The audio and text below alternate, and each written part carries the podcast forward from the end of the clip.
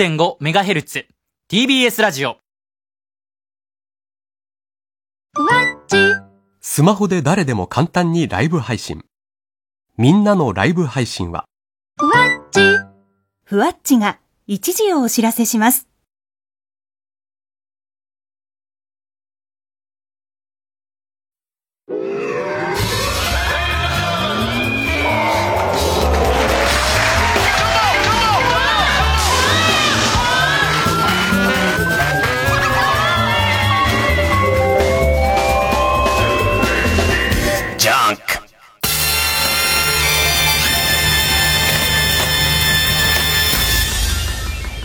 週気づいたこと。毎週毎週何かに気づきますけど、無駄ですよ。気づいても気づいても、その過ちを繰り返すんですから。あのー、旅行に行ってきました。いやいや、あんなものは旅行じゃないです。あの、昨今 GoTo トラベルの規約が見直されて、例えば、その、初期の段階では、合宿免許費用とかも35%、あの、旅行と見出して出てたのを、これは違うんじゃねえかってことになって、そういうのは旅行じゃないから、また対象外ですよ、みたいになってるじゃないですか。そういうことで言うと、俺のは旅行じゃないよ前世のバチとか、つぐないとか多分おそらく前世で堀裕二の毛根をハンダゴテで潰すみたいな、そういうドラクエに対する何かをやった罰です。罰で僕はなんか毎週毎週、俺は何と戦ってるんだえー、もう、週末にひどい目にあってる。週末にその病気出ちゃってるから、そもそも、先週の火曜日に、また仕事で名古屋行ったんですよ。仕事で名古屋行ったんだけど、もう先々週も名古屋行っちゃってるから、えー、その、ドラクエウォークと、それからそのテクテクライフっていう、そのテクテクライフがまた癖者なんですけれども、まあ、新幹線でビャーって行くと、その新幹線の沿線の土地が全部塗りつぶされるわけですよ。ね。それを新幹線で往復すると、同じとこ通ると無駄だからっていうんで、わざわざ遠回りして、新宿から長野塩尻出て、そっから行くっていうのをやっちゃったじゃないですか。ね。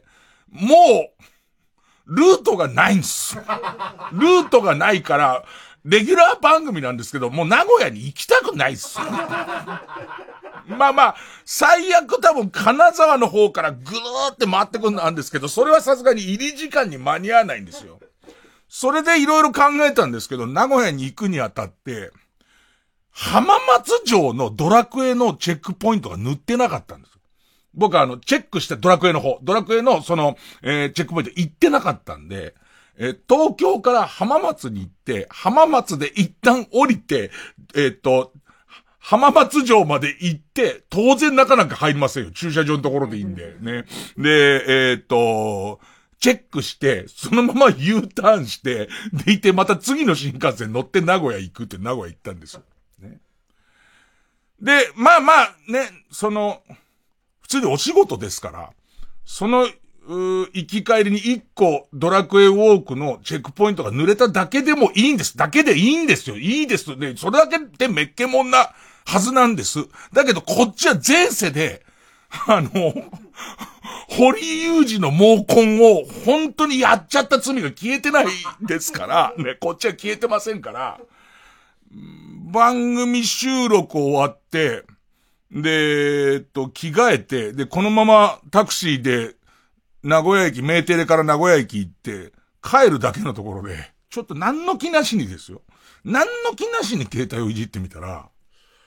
あー、名古屋の駅前からの夜行バスって、朝の5時半に東京に着くんだって。で、そうするとちょうどいい。朝の番組の入り時間に、ちょうどいいじゃんってことになって、何の気なしに深夜バス .com みたいのを見たら、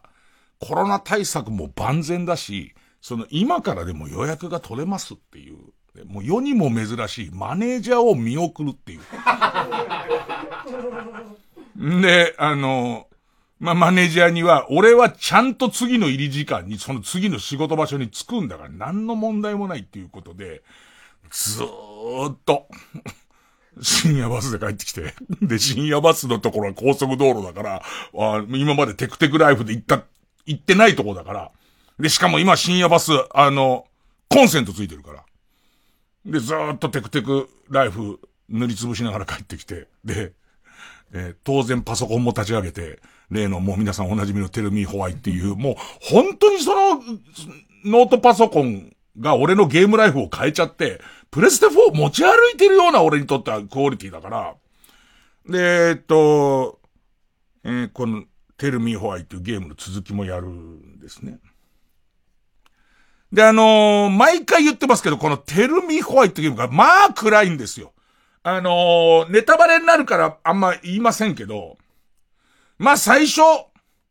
えー、っと、青少年が母親を殺すってところから始まるゲームなんで、ええ。で、その記憶とトラウマを辿るっていうゲームなんですけど、不倫やら DV みたいな要素が入ってきて、よりドスンとしてきてる上に、バスって酔うじゃん。もう超気持ち悪いの。ねえ、もう超気持ち悪いんだけど、それを進めてて。で、で、まあ、この、えっと、ゲームライフが変わっちゃったのは、なんか俺の中で、この移動中にゲームをやる。ね。移動っていう一番何もできない時間に、それぐらいハイクオリティのゲームを、本格的なゲームをやるっていうことが、なんかわかんないけど、俺の中で快感で、家でやらなくなっちゃったんだよね、なんか。移動の時しか、テレビホワイをやらないから、なんかその、高速バスの中でもずっと、もう、あの、ブエ、ブエってなりながら ストーリー的にもなんかこう遠近感的にも揺れ的にもかなりきついんだけど、なんでやんだよ。だバチなんだよ、バチなんだけど。それで、東京帰ってきたら、深夜の高速バスって結構巻くことがあるんだよね。ちょっと巻きでついて、だったら東京駅から赤坂までテクテクテクテク歩いてくれば ドラクエウォークもできるじゃんっていうことで、そんなライフですよ。で、そんなライフなんですけど、それがまあオープニングトークで済ませられるぐらい、週末すごいことになってますんで、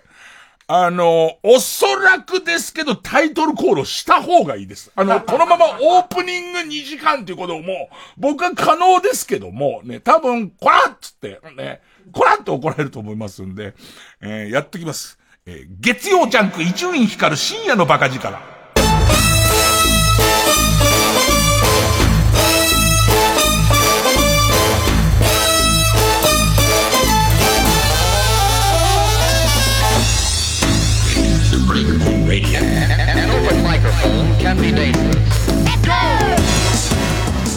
何をやってんだか。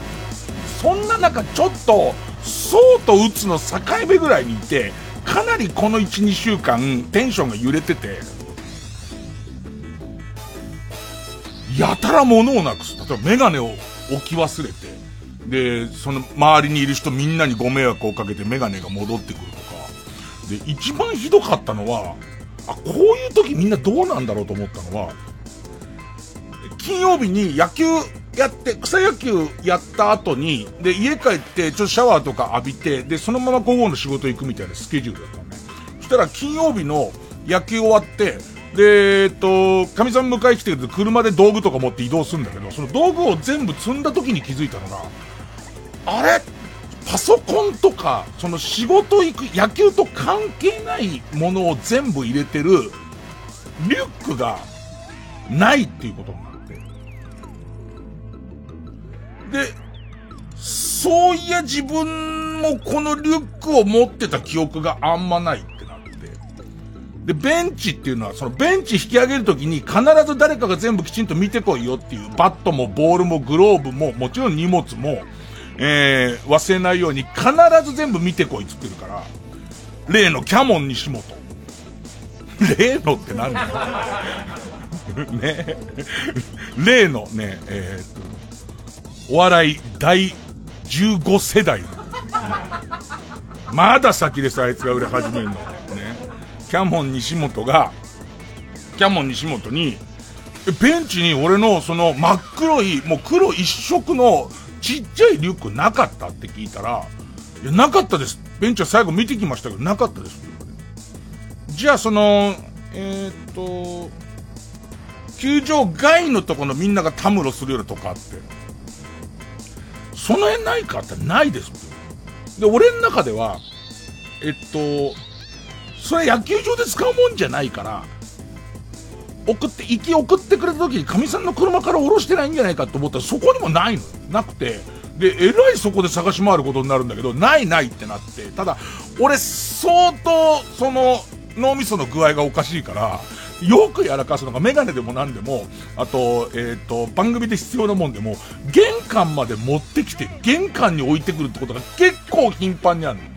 で、これはもうここまで探してないっていうことは、おそらく家の玄関から持って出てないんだ。結構、何かこう、旅行のお土産をスタッフに持ってこようとして、えっ、と、玄関までえー、持ってきて置いて、靴紐を結んで、それを置いてきて、だから家帰ってくるとあるがすごいあるから、あ、もうそれに違いないって言って、帰って一回家寄って、見てこようと思ったら、そのキャモン西本が、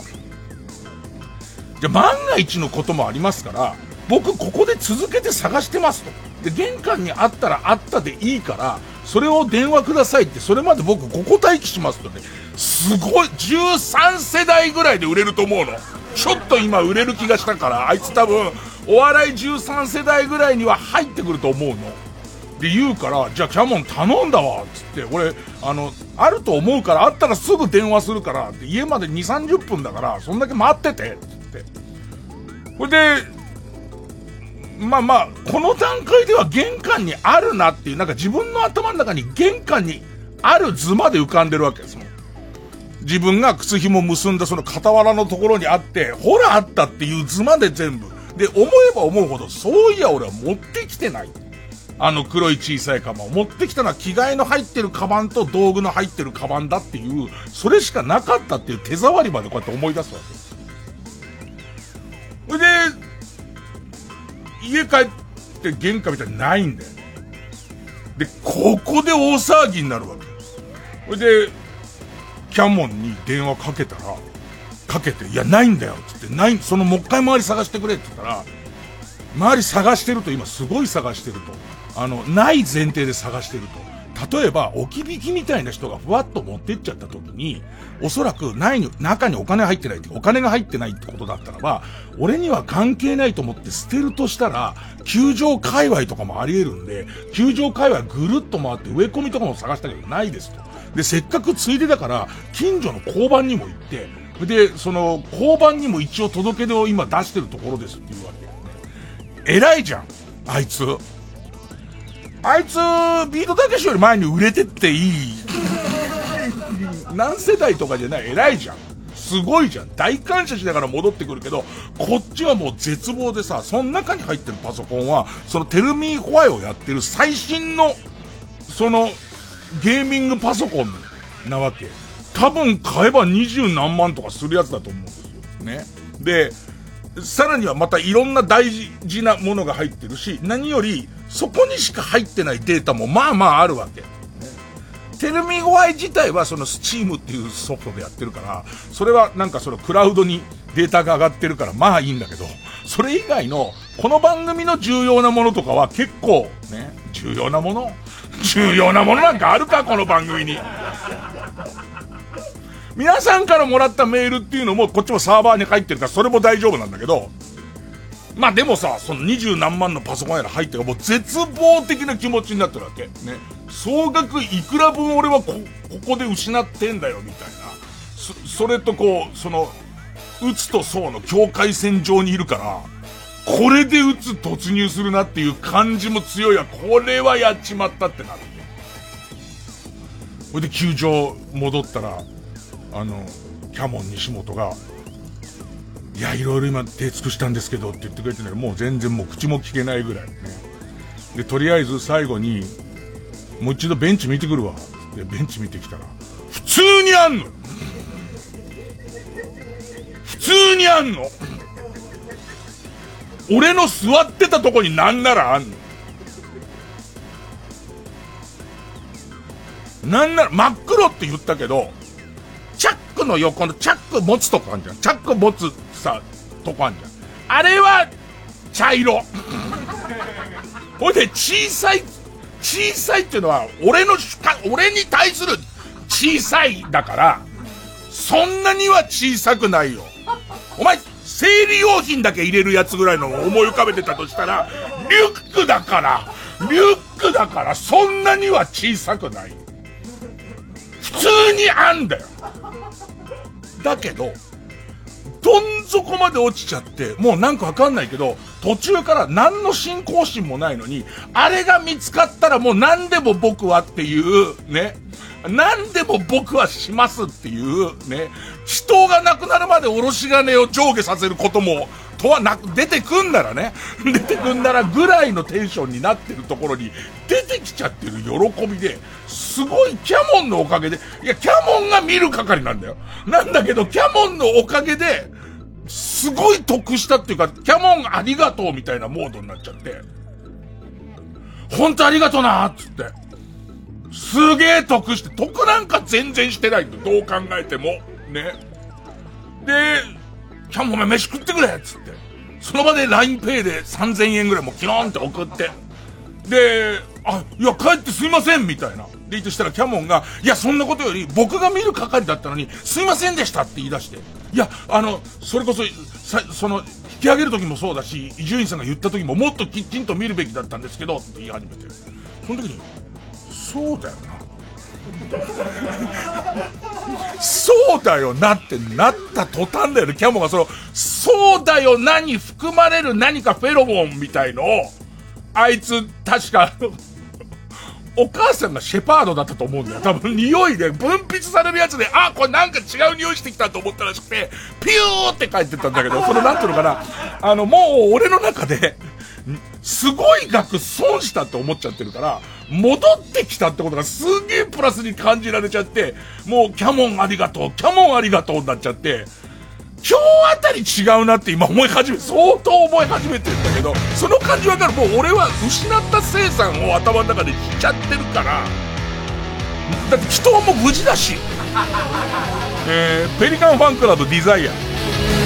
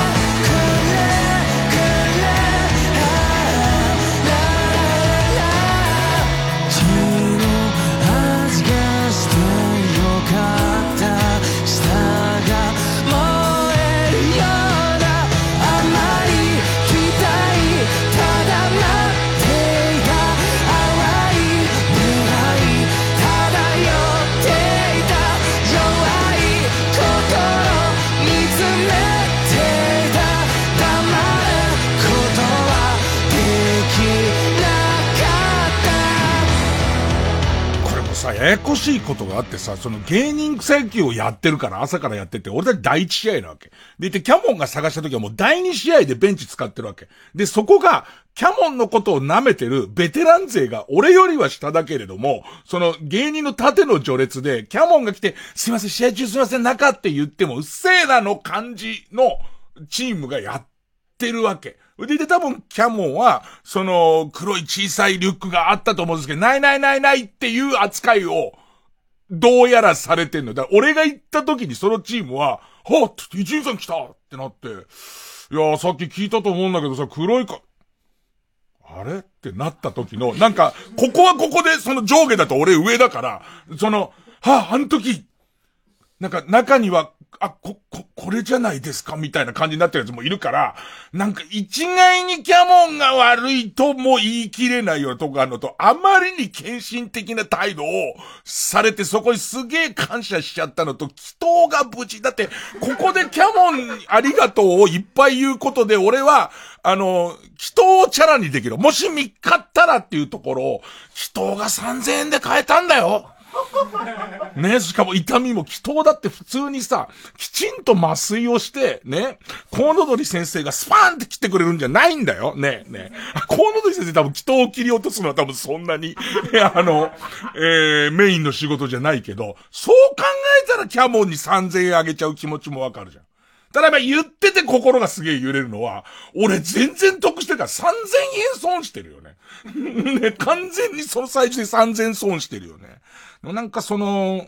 さ、ああ、最悪だって思っちゃって、その最悪だのどん底まで、俺の性格って行くから、そのどん底から救ってくれた人にもなっちゃうと、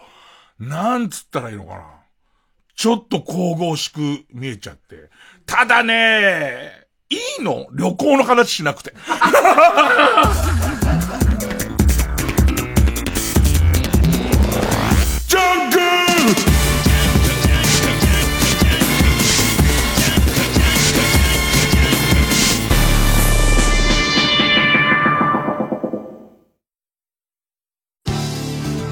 TBS ラジオ JUNK。この時間は小学館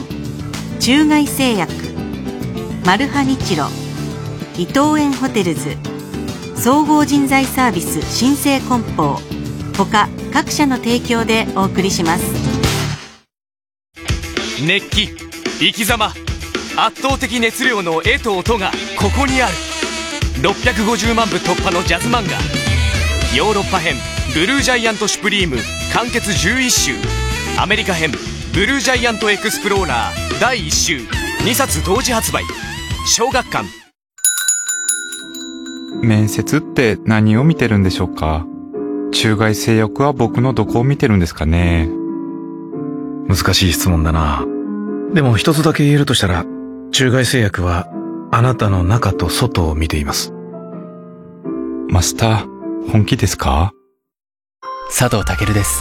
クリスピーサンドの好きなとこ？なんといってもあの食感。かじった瞬間のサクッとした音まで美味しく感じるんだよね。え聞こえない？これぐらい近づけば。どう？聞こえた？サクッとかじるハーゲンダッツ。クリスピーサンドクワトロフォルマッチ新登場。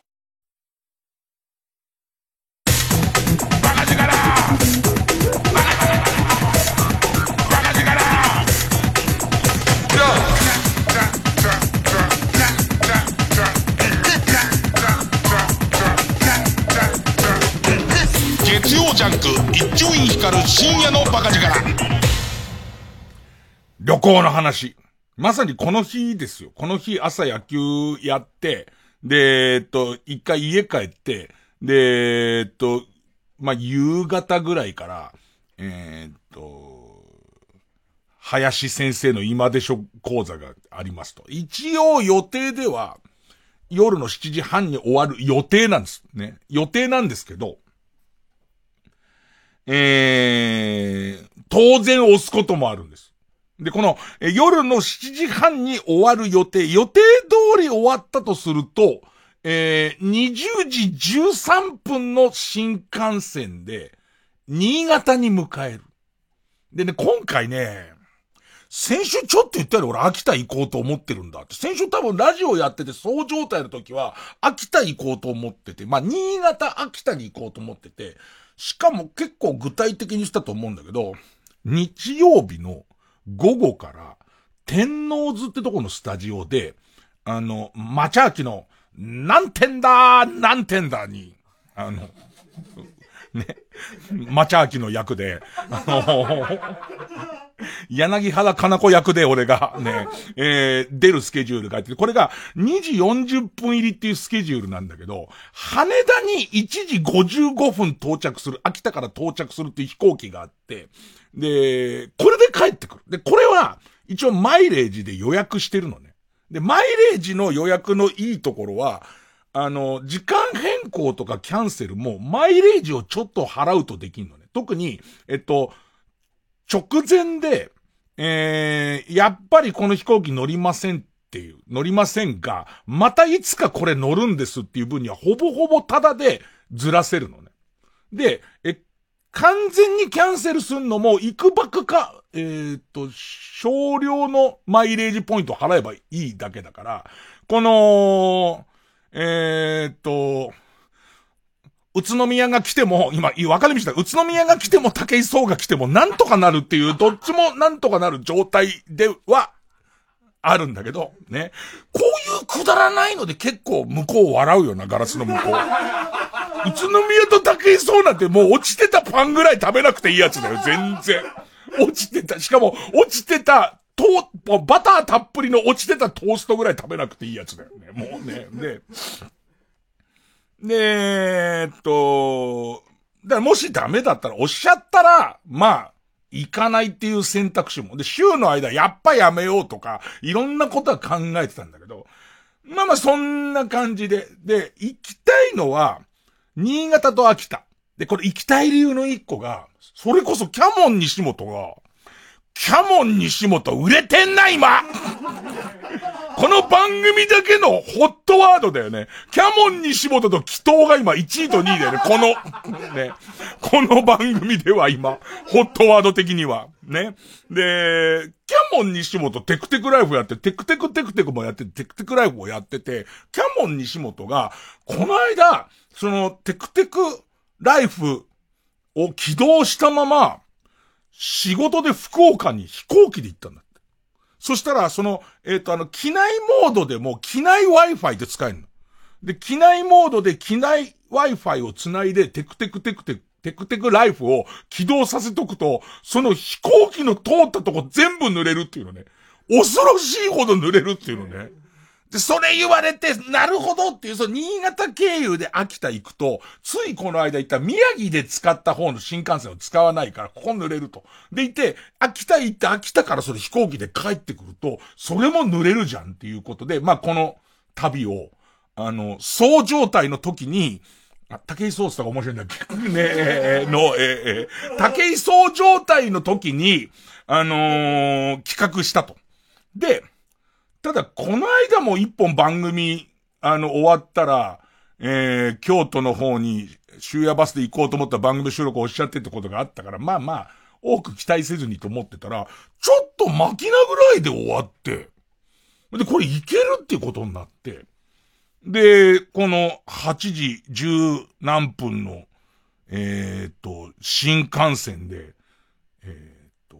新潟の糸魚川っていう、新潟の形をまた恒例の思い浮かべていただかないと、すげえうんこしてうんこしたいって思ったら、最初、ポロンってちっちゃいうんこのかけらだけ出て、すげえしたいの、のに、なんか先っぽの方が我慢したせいで硬くなっちゃってんのかなみたいな時に、どうにか出したい、どうにか出したいったら、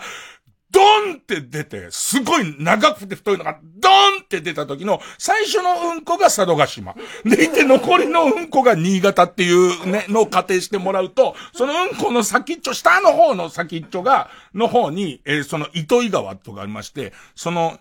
糸魚川にこう、向かっていくんですよ。でね、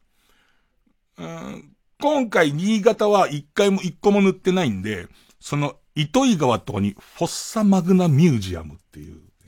フォッサマグナですよフォッサマグナもうその糸魚川になんか関連してるんでしょう、フォッサマグナが。イメージは、なんかどこどこどこどこ、なんか地球側の割れ目から、地球の割れ目ちゃんから、ね、今ね、割れ目ちゃんって言ってみて言ってみてみんな家でせーの。俺はもう言わないよ。で、その、えー、ね、地球のクパーからなんかドクドクドクドクドクドクって出てるやつが俺の中ではフォッサマグナのイメージです。ね。で、それを記念したミュージアムが、まあその糸魚川ってところにあるらしいんです。あるらしくて、それがフォッサマグナミュージアムが1個と、それから、そこからちょっと離れたところに、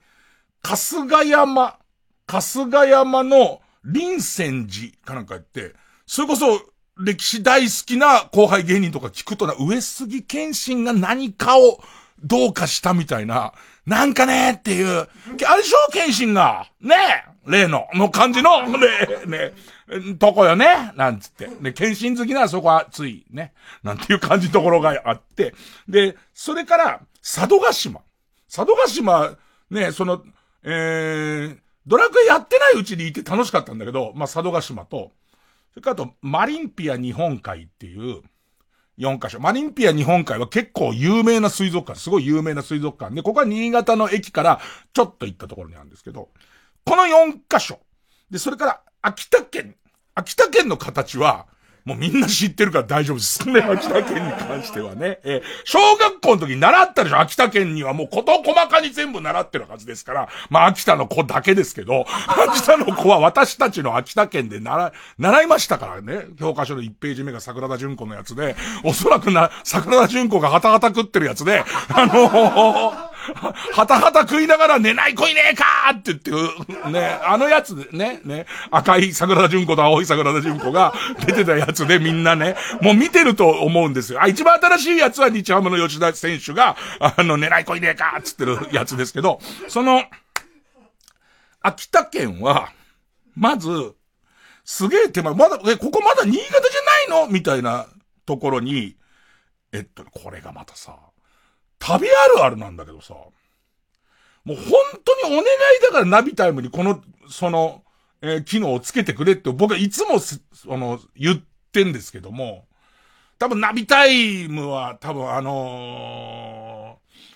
川つなぎ来てる外人が作ってるだろうから、おそらく日本語は通じてないんだと思うんですよ。ね。ナビタイムって言ってあいつが一人でやってんでしょ。だから、俺が何度この超人気ラジオで言ってもつけてくんないんですけど、読み方のわかんない地名のとこに行きづらいんですよ。で、なんかね、えー、っと、ゾウ、ゾウいるじゃないですか。ね、えー、っと、かわいそうなゾウ。かわいそうなゾウでおなじみのゾウいるじゃないですか。あのー、なかなか毒じゃがいも食べなかった、食べなくて、だけど最後、飼育員のおじさんが、あげたら食べて、っていうんで絵本に載ったやつと、いきなりがっついて食べて死んだ象いるじゃないですか。ねねえ、なに、じゃがいも食べますよ。パクパクギューっていう象いるじゃないですか。ねねその、えっ、ー、と、象。象っていう字に、新潟のガタって書いて、なんて読む？全然わかんない。で、ムカつくのが、わかんない上に、この並びだと、まず、象って入れるじゃん。ね。象って入れて、象一文字出るじゃん。ちょっとガタだけがなかなか出ないから、新潟って入れて、カーソルをずらして、2を消すっていう。で、2個ずらして象を消しちゃったりとかする。で、それで検索かけなきゃならないじゃん。で、わからないまま、この謎のやつを調べて、で、ウィキペディア、あと、その後、ここでタクシー乗るんだけど、タクシーの運転手さんあるある、田舎のタクシーの運転手さんあるあるは、あの、ちょっと、よ、読み方がわからないんですけど、あのー、象、象型象型の駅は、みたいに対して、象型ないね。象型聞いたことある。たいな。いやいや、あの、漢字の像にって言ったところで、あー、キサカタねみたいな。いやいや、ちょっとな、ない、異州院って言われても移住院じゃん。ねえ、それはね、俺には常識かもしれないけど、まあ、そこは、そうじゃんみたいの、すごいでもこれ地方あるあるで、観光地はまだしもそうじゃないとかみんな割と、それは常識じゃんっていう。自分の名前の次に大体書けるようになる字じゃんみたい。地元だから。ならなくて。で、その、この、え、象型と書いて、木坂方にある、道の駅、ネムの丘っていう、なんかその日本海がバーンって見える展展望台があるところ。それと、えー、っと、土崎スタール。これも土崎じゃないの？みたいなことなんだけど、土崎かな？土崎かな、ね、えー、ポートタワーっていうのが港のタワー。で、これは土崎は秋田の駅から、そうね、電車で3駅ぐらいのとこ。で、問題は生ハゲ館っていうのがあるんだけど、生ハゲ館が一番有名そうじゃん。生ハゲ館はずっと秋田も越えてさらに1時間ぐらい電車に乗って、その電車の突き当たりに小賀半島の小賀ってあるんだけど、その小賀っていう駅からかなり離れてて、11キロぐらい行ったところに、その、生ハゲ館。で、この8つ、この8つを取りたいっていう状態で、まあ僕はその、糸魚川に向かうんですよ。で、糸魚川向かうさなかも、2時間半ぐらい、その新幹線乗りますから、そこはテルミーホワイなんですけど、なんと最初の10分で、東京出ねえぐらいのところで、解けないパズルが できて、それがずーっと解けないっていう。攻略サイトは絶対見たくないですよ。でもその、そのパズルだけどうし、そこが解けないとどうしようもないやつが全然解けない。もうかなり終盤に来てるはずなんだけど、大きな謎の隠された部屋みたいのが3日あって、そこのからくり仕掛けみたいな、生前お母さんが何かを隠してた、あの、自分の出生の秘密や、その子供たちのことを隠した部屋みたいなところにいるんだけど、これどうにもこうにもわかんないの。全然。無駄な時間、もうまさにテルミーホワイ、うまくねえ。全然うまくねえ。たださっきの竹井壮と宇都宮隆より少し自信あった割にはそんなに笑わないっていう。僕はそういうのあんま好きじゃないんだよね。ウィットに、ウィットに飛んだやつ好きじゃないんだよね。うわ、俺キャモン西本のこと今ムカついてきたな。あいつ何なんだろう試合に出る気がないっていうかさ、みんなが試合前にすげえ体動かしてさ、スポーツドリンクとか飲んでる時にさ、あいつ試合開始直前にあったかいロイヤルミルクティー飲むんだよ。な、貴婦人みたい。なんなのお前。ヨーロッパの貴婦人みたいなベンチで、ロイヤルミルクティー飲む野球始まる前に、ね、おかしいティーブレイクなのよ。今プレイボールかかろうっていうところに、ロイヤルミルクティー飲んでんだよ。で、で、その、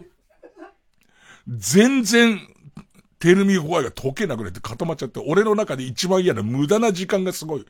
過ぎ始めるわけ。もうこのまま拉致開かないまま、だから俺の中ではその、テクテクライフやりつつ、ドラクエウォークのチェックポイントに向かい、その道すがらもゲーミングパソコンで、えー、この、えっ、と、テルミーホワイを解いているっていう、これが全部、もう、結集した、結集した呪いだから俺にかかってるのはね、どんどん時間が無駄になってくると思ったちょっと一個だけ思い出したのは、そうだっていうのが、あのー、日付的には、日付的には、明けて明日。明けて明日の、えっ、と、朝の番組にゲストで、えっ、と、鈴の、えっ、と、テルミーホワイの作者、テルミーホワイじゃねえ、と、コウノドリの、漫画のコウノドリの作者の先生、鈴の木、鈴の木、なんとか先生、いらっしゃるってことになって、俺、ドラマも漫画もあんまそのコウノドリを見てなくて、で、いらっしゃるからには、やっぱ目を通しておかなきゃと思って、その、ちょうど、またよくできてんだけどさ、電子書籍でさ、ただなんだよね、3巻ぐらいまで。全32巻のうち、3巻、ただで、鈴の木優先生かなのやつ。で、それをダウンロードしてたから、あ、この時間にその来週の番組の予習をしてるっていうのはいいじゃんと思って、そのコウノドリの最初の3巻読んだら、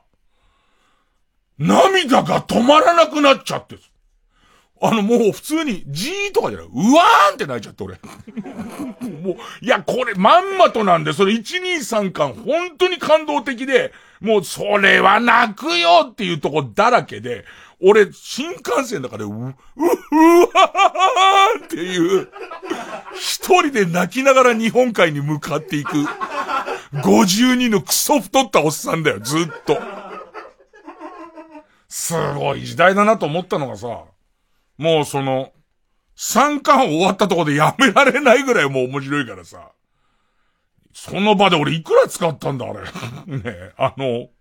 その場で買って、電子書籍をダウンロード、全32巻1万5千円ぐらい。多分。ね、買って、全32巻買ってダウンロードして、ワンワン泣きながら糸井、糸井川着いたら、俺の想像してた糸井川、だから新幹線の駅だしすげえ開けてると思ったら、夜のあれ何時ぐらいやったかな ?9 時とかかな ?10 時とかかな？その終電で着いて、えー、10時半ぐらいか着いたらさ、まあ、出る方の口にもよるんだけども、真っ暗なの。その、フォッサマグナミュージアム側。で、俺もこの時点で、この短い、だってその今まで、まあ、その、俺先々週ぐらいにも気づいたはずなんですけど、普通の2泊3日じゃないから。終電で行っても一泊して、丸々あんのは土曜日だけで、日曜日も午前中に飛行機で帰る2泊3日で、今考えたら8個なんか回れるわけないわけ。だけど、ここで何にもしないで、ルートインでお風呂に入るわけいかないわけ、こっち側からしたら。ね、ね。で、もう駅前で、例の、あの、タクシーさん乗って、で、えっと、すいません、あの、フォッサマグナミュージアムまで行ってもらいたいんですけど、ね、フォッサマグナミュージアムなんかもうとっくに終わってるよ。あ、それは大丈夫なんです。あの、あのー、次回来た時の 下見、何のための下見なんで、下見ということで、その、なんか入り口のところがどうなってるみたいな、あの、やつをちょっと撮ってきたい。あの、写真に撮ったらもうすぐにルートインホテルの方につけてもらって構わないんですけど、つって、何タクシー2000円ぐらいから行って帰って2000円ぐらいでタクシー乗っけてもらって、で、えっと、フォッサマグナミュージアムに行くんだけど、もうね、街灯とか何もないの。もうこの時間で真っ暗なわけ。で、フォッサマグナミュージアムがもうそろそろみたいな看板出てくるんだけど、その方向に、その、俺はさ、ドラクエウォークを見てるからさ、ドラクエウォーク的にはいろんな、その動物がいたりとか、ね、そのフォッサマグナミュージアムも光ってんだけど、道何にも、わ、ない。何にもなくて真っ暗けなわけ。でいて、その時点で、門の写真とか何それっていうぐらいの で、もう一芝居入ってくるわけ。いや、この暗さだと写真なんか撮ってもね、わかんないのはわかんないんでしょうけど、ただ撮ってこいって言われてるんでっていうねの何なんだよ。え、どういうシチュエーションでそういうことを言われんのっていう。多分俺が今までいろんなことを裏切ってきてんだよね、きっとね。行ったっつって行かないで嘘ついたりしてるキャラなんだと思うのよ。でいて、もうお前みたいなやつが行ったっつっても何も信用できないから、行ったかどうか一応写真撮ってこいでも暗くて映りませんよ。でも撮ってこいよ。そこにちゃんと GPS のタグがついたら行ったってわかるんだから、へえ、すいませんっていう役作り をしながら、いやー、こんな夜に確認してもね、仕方ないとは思うんですけども、一応、言われちゃってますんで、みたいな感じでそこまで行ったら、案の定、びっくりするぐらい真っ暗なわけ。で、しかも、閉まってるもんから、その、なんていうの、えっ、ー、と、入場券売り場みたいなところまで少し離れてる。まあもちろん全然ドラクエのチェックはできてるの。もうすでにとっくの昔にできてるね。だけど、その、一応運転手さん後ろの方にいる、いて、駐車場のギリのとこに運転手さん止まります。でいて、その先右曲がったところが、その入場券売り場ですって言われて、やっぱ入場券売り場を取ってこないとおかしいから行くんだけど、その手前にがっちり門があって、かなり向こうの漆黒の闇の先が、その入場券売り場だから、どうやったって、スマホの、そのストロボなんか届きゃしないんだ。今、写真あるけど、ただ真っ暗なんだ、その写真。どう考えても。で、それを2枚ぐらい撮って運転手さん戻ってきて、先生それじゃみたいな。ね、ね、ちゃんと撮れましたとか言われてんだけど、ええー、まあ、最近のスマホは、あまあ、あれなんだよ、みたいなね。こいつ見せろっつっても絶対見せねえかんな、今の写真と思いながら。あのー、ルー、ルートインホテル、ビジネスホテル、泊まって、で、そこで、でかい風呂があるわけ、ルートインは。いや、風呂使ってまた部屋で一人で考えたときに、俺は何をしてるんだっていう。ね。まあね、一世光が、もう、一公演タクシーの中で終えてるわけですよ、もうすぐに。お客さん一人しかいませんけど、一世さんは、一世一門としては、一中が、一中尾形が、こっちの方がい。一中尾形が、もう一公演終わってんですよ、この時点で。で、ぼんやでしたらさ、しかも、後で調べたら逆側の口の方には、コンビニがあるみたいなんだけど、何にもない。何にもないとこで腹減ってるけど、まあ、明日なんか新潟名物を食べればいいかと思いながら、俺は何戦っているんだっていう、でかい命題にぶち当たるんですよ。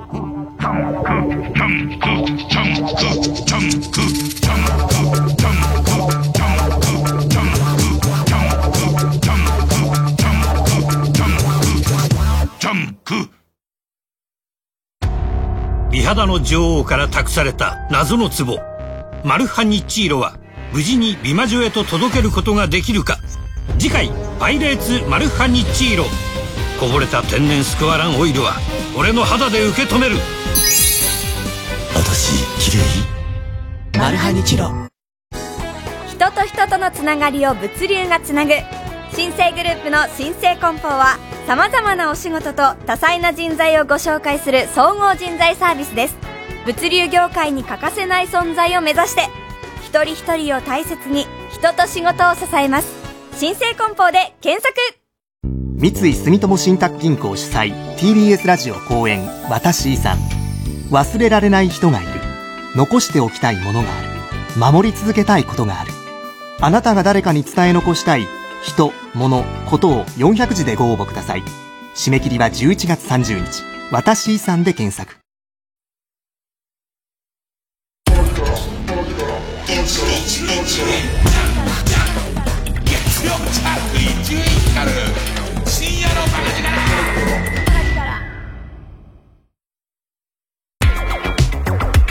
ここでナルバリッチのアッシュフィーチャリングバウンディをお聴きください People say time is going fast Sometimes running out of gas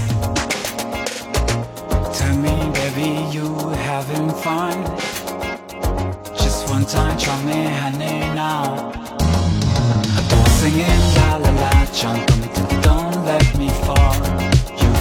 this paradise どうせこのまま抜け出せないのは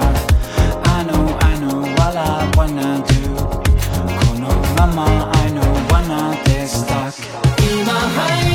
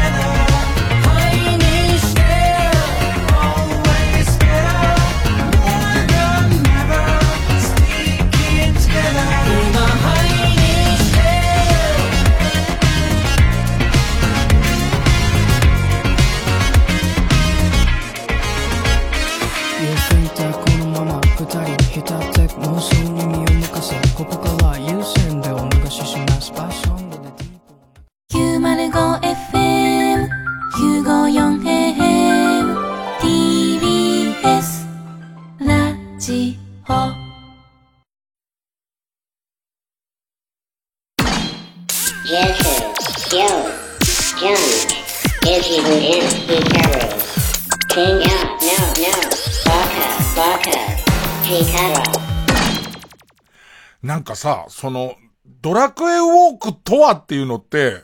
普通にこう、見ず知らずの土地で乗ったタクシーの運転手さんに説明するのすっごい難しくない？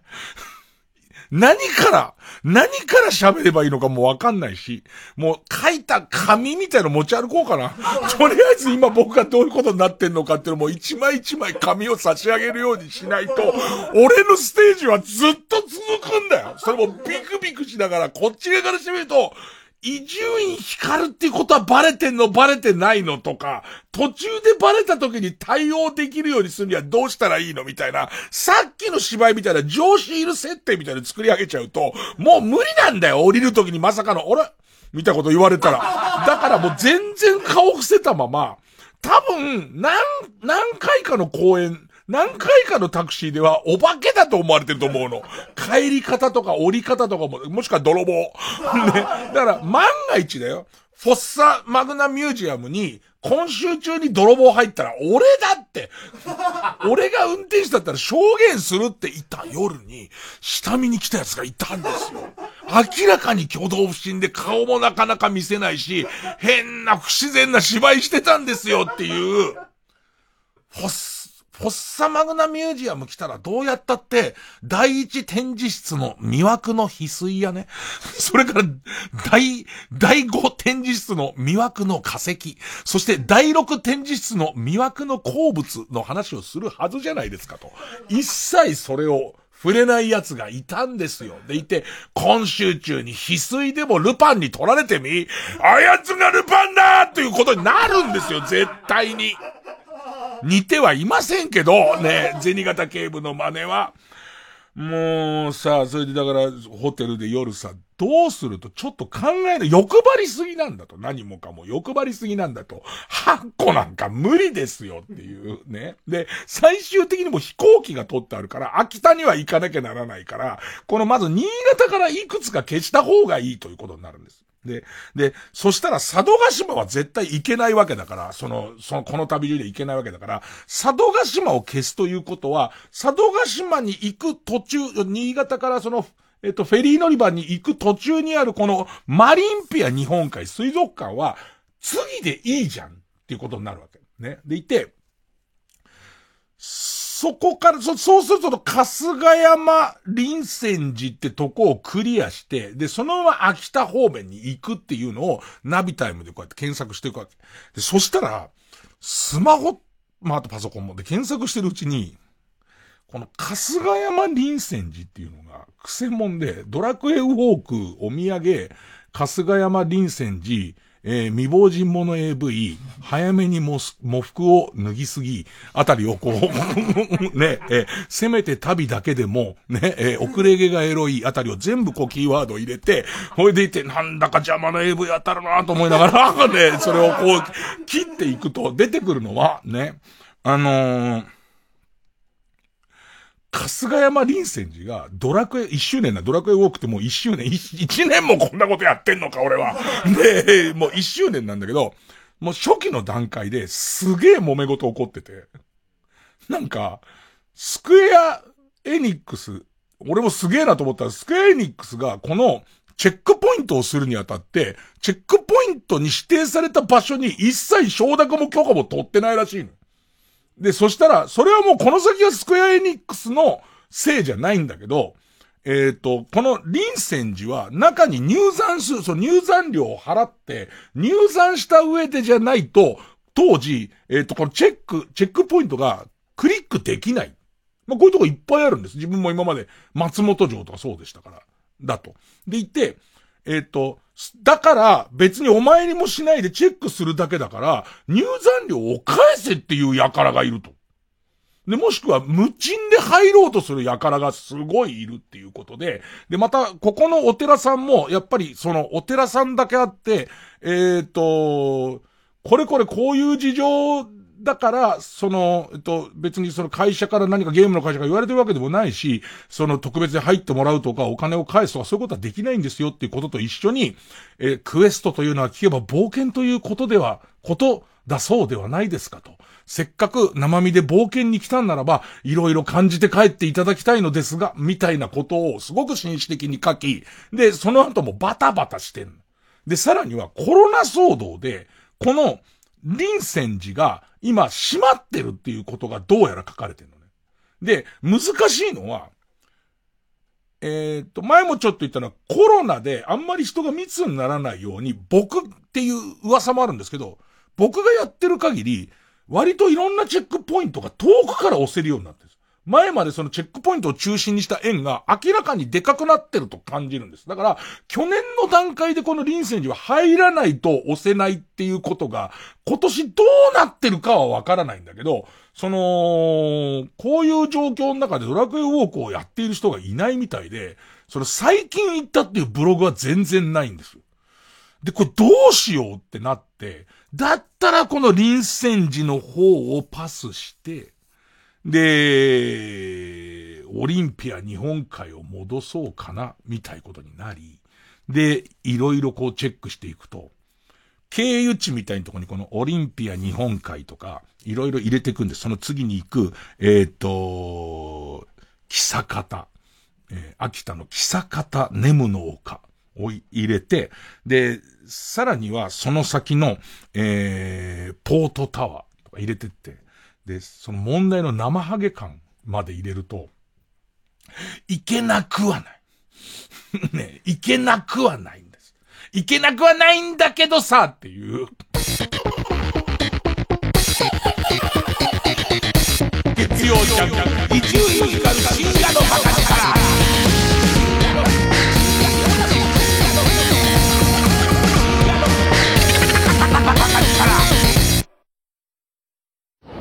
松田くん、もしよかったら、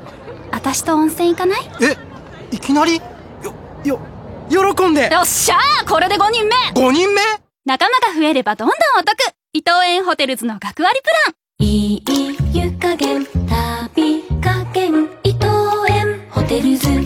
TBS ラジオ公演。スペシャルスピードミュージックナイト。with HZ トリオオンリーワンピアノトリオ HZ トリオが国内における時代を超えた名曲をスピード感あふれる独創的なアレンジカバーで披露。世代を超えた興奮と感動をお届けします。新型コロナウイルス感染拡大防止のため販売数を減らしてのご案内です。11月6日金曜日午後7時。パシフィコ横浜国立大ホールで開催。お問い合わせはサンライズプロモーション東京。0570-003337まで。TBS ラジオジャンクこの時間は小学館中外製薬マルハニチロ伊藤園ホテルズ総合人材サービス新生梱包他各社の提供でお送りしました。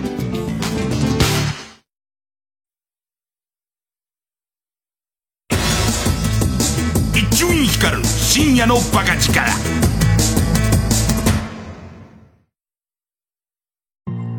TBS ラジオ公演。漫画都市東京。日本の漫画アニメゲーム特撮2020東京を舞台にした新海誠監督作品やエヴァンゲリオンシリーズなど90タイトル以上をセレクト。500点以上の漫画原画アニメ制作資料が巨大な都市模型をぐるりと囲む。東京の破壊と復興の歴史が日常がそこにある。東京六本木国立新美術館で開催中。詳しい情報は展覧会ホームページまで。どうもおせっかいな男おばちゃん。ウィーア親戚が合言葉のレモンさんこと山本修さんです。お邪魔します。今年もやりますよ。厚生労働省主催。レッドリボンライブ。今回は全て配信でお送りします。誰でも参加できますよ。押尾幸太郎くんとか三浦雄太郎くんさくらまなちゃん青井空ちゃん小庭くん馬場ももこちゃん堀くんほか豪華な出演者と HIV エイズのこと我々の命のこといろいろ話していきたいと思います。そうもう15年もやってます。関係ないよ。なんて人いませんよ。そこでウェビナーとしてレッドリボンライブに参加していただけるあなたのお申し込みお待ちしております。チャンスチャンス。詳しくはレッドリボンライブ .net を検索してください。これを今聞いてる人運命かもしれません。お申し込み待ってます。レッドリボンライブ。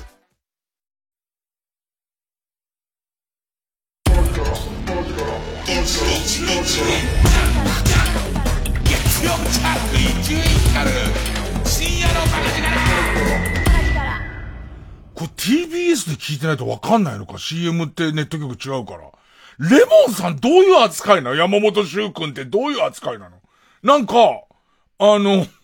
俺、子供電話相談室を引き継いで、子供電話相談室終わって、で、その後レモンさんが、子供電話相談室リアルってやったよね、山本修君が。だけど、子供電話相談室の特番が久々に組まれた時に、何年ぶりっていうとこで、忽然とこの存在はなかったことになってんだよね。で、で、今俺子供電話相談室始めたけど、やっぱり歴史からはなかったことになってるんだよね。ちょうど、えー日本放送のヤングタイムの歴史が、内海ゆたおの、えー夜はドッカンから、メガウマラジオバーガーになってるように、一台消えてるんだよね、そこで人が。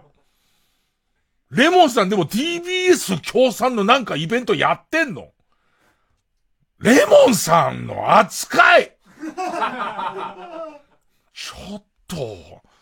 さて、ね、まあ、あのー、まあ、新潟、一応、フォッサマグナミュージアムは行きました、行きましたっつっていいの。フォッサ、フォッサマグナのフォの字も見てないよ。翡翠の日の字も見てないけど、フォッサマグナミュージアム行きまして、じゃあどうしようって。で、その、えー、春日山、春日山、臨泉寺に関しては、えっ、ー、と、ちょっと行っても、えっ、ー、と、どうなるかわからないっていうことでパスしました。で、佐渡島は当然、なかなか、えっ、ー、と、コース的に組み込むことが難しいので、えっ、ー、と、マリンピア日本海に行くことにします。で、今度は、秋田の方なんですけども、角館というところに武家屋敷、これもチェックポイントなんですけど、角館はちょっとやっぱそれるんですよ。で、この角館に関しては、いずれ青森県を攻めるときに、途中で止まるやり方があるので、角の立ても諦めよう。だって、俺これ全部詰め込んだら、何してんのかわかんないから。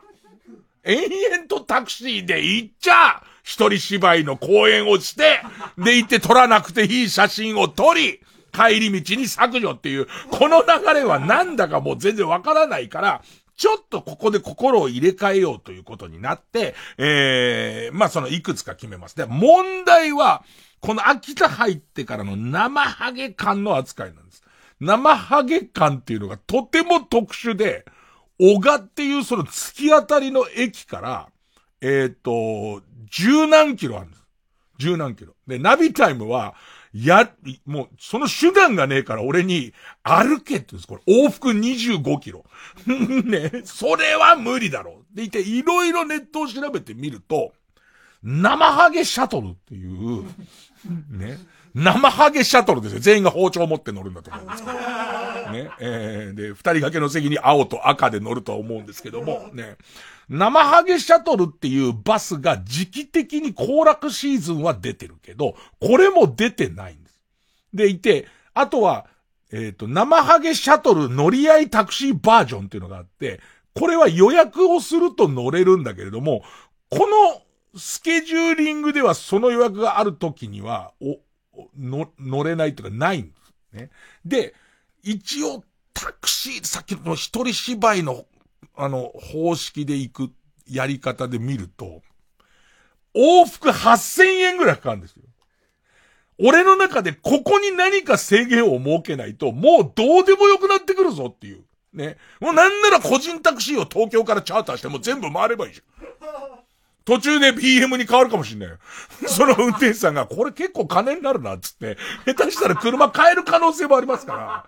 この8000円はもうやるともう再現ないぞって。これをやっちゃう、このタガを外しちゃうともうどうしようもなくなるぞっていう。もう終電も何も全部なくなるからね。ここのタクシーを乗っていいってことになると。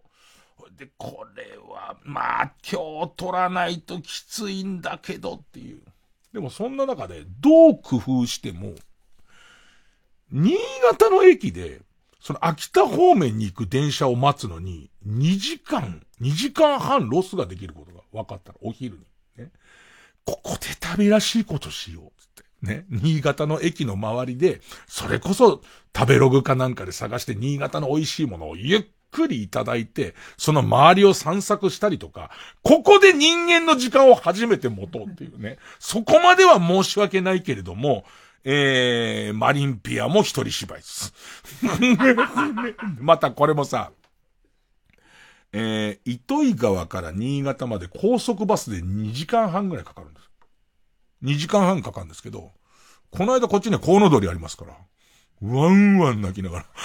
ね、ずーっと高速バスで、ワンワン泣きながら、ね、本当にマスクがびちょびちょなんだよ。マスクが濡れたから替えをしなきゃいけないぐらい、マスクびちょびちょになるぐらい、もう、コウモドリ先生の、な、人、人間、人間ってって思った。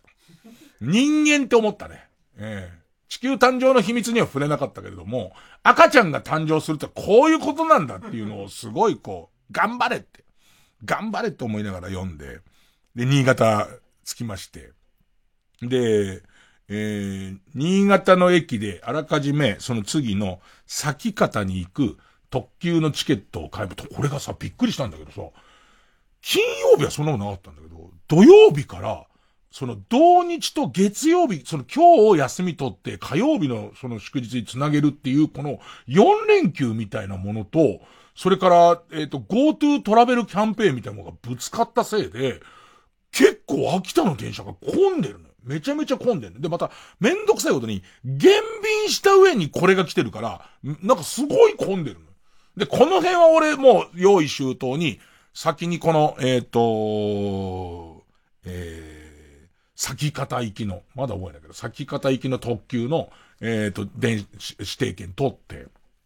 で、その後、えー、マリンピアに行くんですけどね。で、マリンピア行って、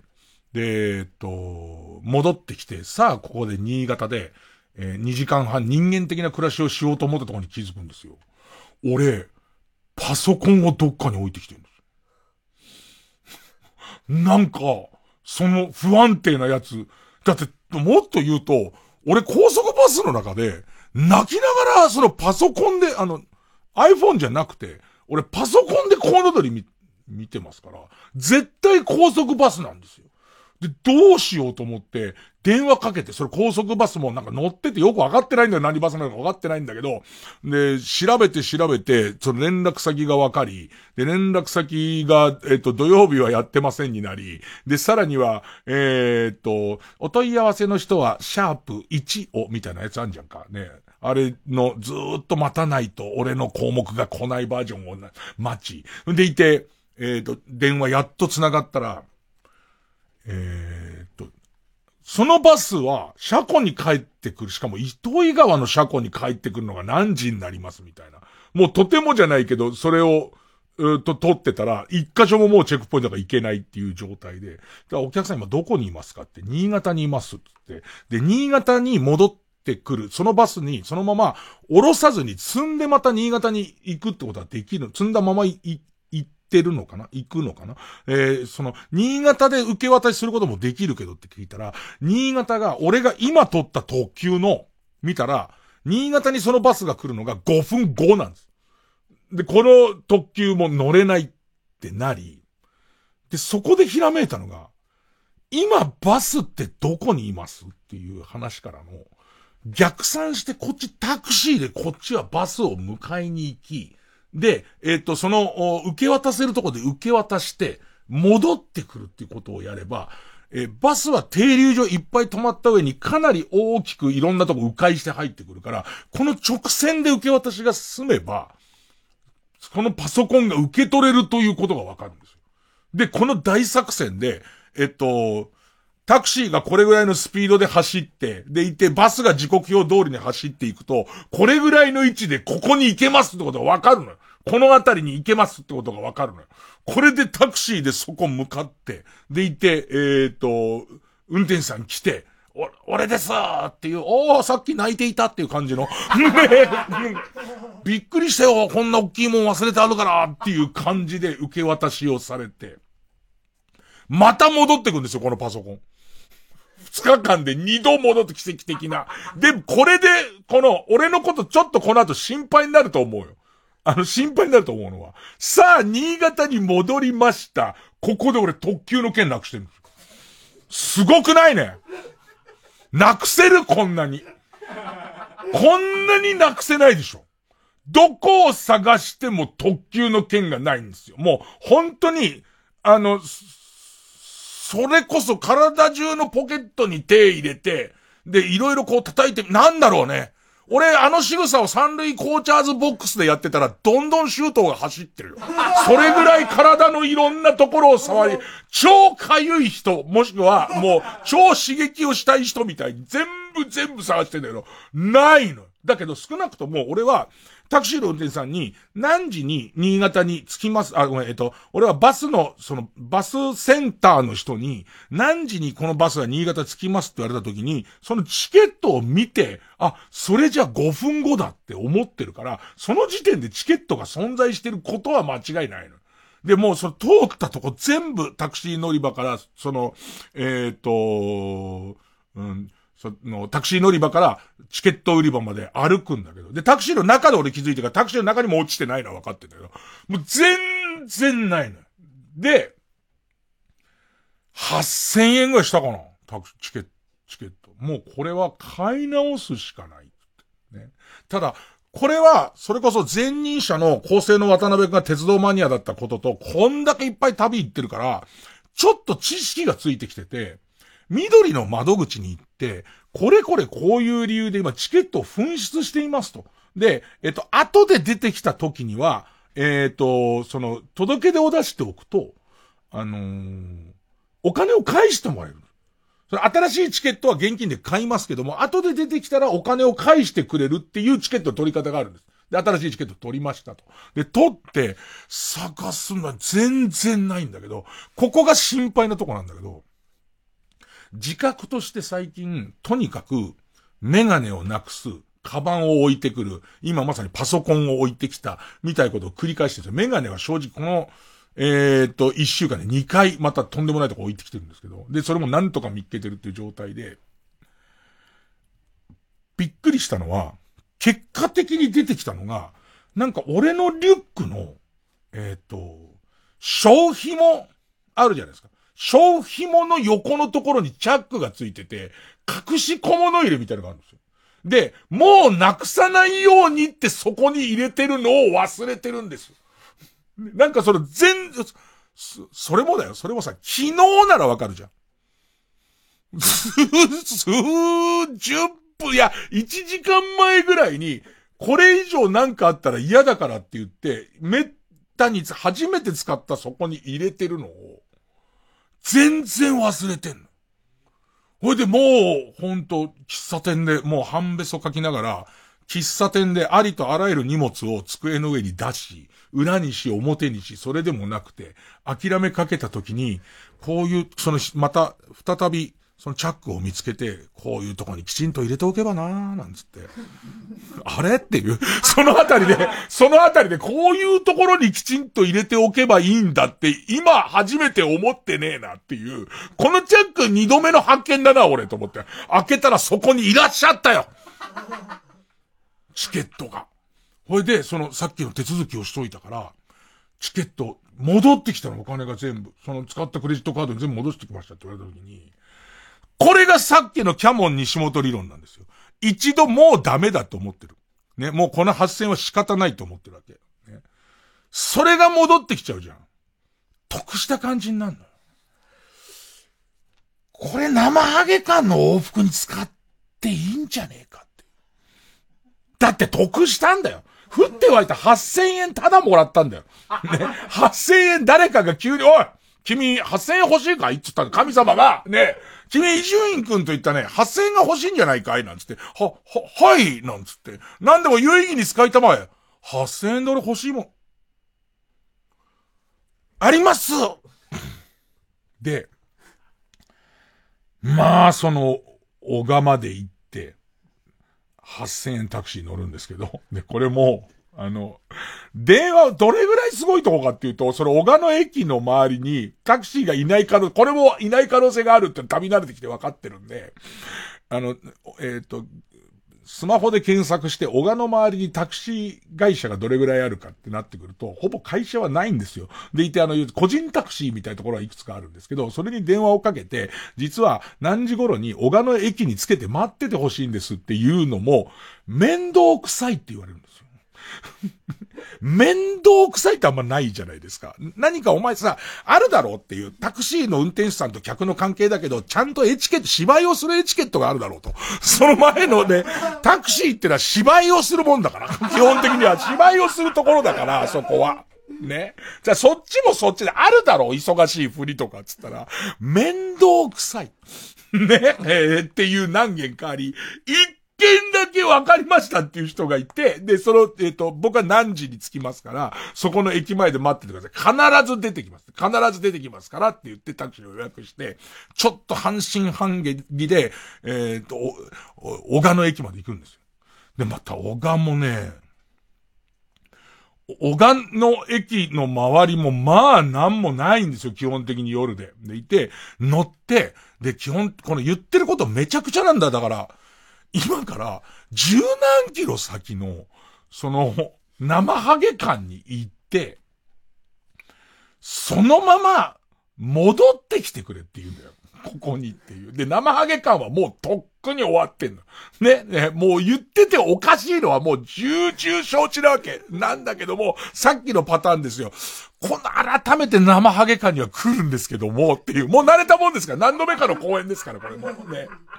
あの、今度必ず来るんですけども、ちょっと今日のところは、どんな感じなのかなっていうのの写真を撮ってこいと言われまして、っていう形で生ハゲ感に、まあ、向かうんですけど、これがね、行く途中に様子が変わってくるまあ、真っ暗。真っ暗だけど、もともと、ナビソフトが、えー、と、検索してる予定時間ってあるじゃん。それってキロ数とかで検索してるじゃん。それが、結構な真っ暗な細い道で飛ばせないから、予想時間とずれてくる。どんどんその予想の時間よりも遅れてくんの。でいた、あと、田舎の交差点の細い路地から大きいでっかい通りと交差する交差点の信号ってめちゃめちゃ赤長いんです。その一番いい道路をスムースに行かせること、めったに車なんか来ないから、そっちのこう、俺たちが通ってる道は信号一回かかると長いってなってたら、思ったより時間がすっごいかかるんですよ。で、このままだと、小賀に戻ってきて乗れる電車がなくなるっていう、タイムリミットができてきちゃうんですよ。そうすると、芝居に新要素入ってくるんですよ。戻る時間が決められてるっていう、謎の。で、そ、ここで逃すと、次の電車1時間半から2時間後なんですよ。で、それ乗ると、今度、えっと、もう一個のポートタワーに行けなくなっちゃうんです。ね、どうしようってなって。で、もうどんどん時間がなくなっていく中で、途中で生ハゲ感がターゲットに入るんですよ。まだ生ハゲ感まで結構あるはずなのにターゲットに入るんですよ。で、ボタンを押したら、一応その、お土産ゲットっていうか、まあ、クエスト解放って言うんですけど、えっ、ー、と、来ましたっていう証拠が出るんですよ。そこで勇気を出して僕芝居のストーリー変えまして、あああそうか。戻ってもらえますか。生ハゲ感ちょっと今度で。ああ、そうか。すいません。油断してください。わけわかんねえ。わけわかん、生ハゲ感言ってない。生ハゲ感言ってない、全然。もう、あの、見てもいないどころじゃないよ。もう生ハゲ感ってなんだかわからないし、この芝居のストーリーの意味も全然わかんない。エイルで片っぽ。叶わない未来予想図君の背に書いたさ無邪気に繋いだ手と手ぎゅっと握り返して隠した涙は私だけ片っぽきっと散らかった世界の真ん中でずっと外れんぼな運命だから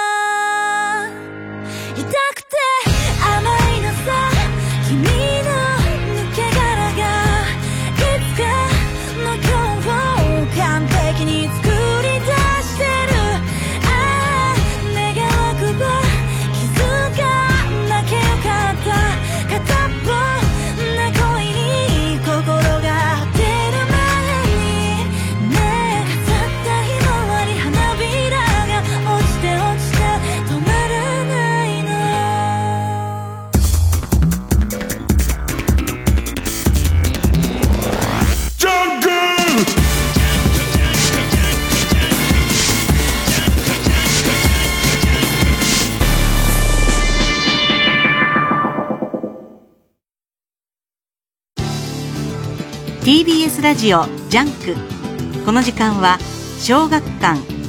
中外製薬マルハニチロ伊藤園ホテルズ総合人材サービス新生梱包他各社の提供でお送りします。自由じゃないとか孤独だとか自信がないとかこの作品の熱気に触れたらどこかに消えた。全ての思いにきっと響くジャズ漫画。待望のアメリカ編。ブルージャイアントエクスプローラー。第1集小学館。TBS ラジオ公演、桂文史。新春特選落語会。2021。1月10日と11日の2日間、有楽町朝日ホールで。全4公演を開催します。チケットは全席指定。5500円で好評販売中です。お問い合わせはサンライズプロモーション東京。0570-00 0570-00-3337または TBS ラジオのホームページイベント情報をご覧ください。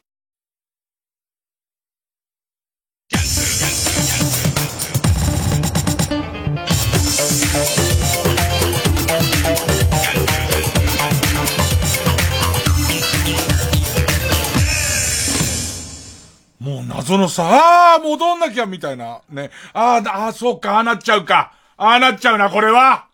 すいません、あの、生揚げ感、もう、あの、いいんで、戻ってくださいっていう。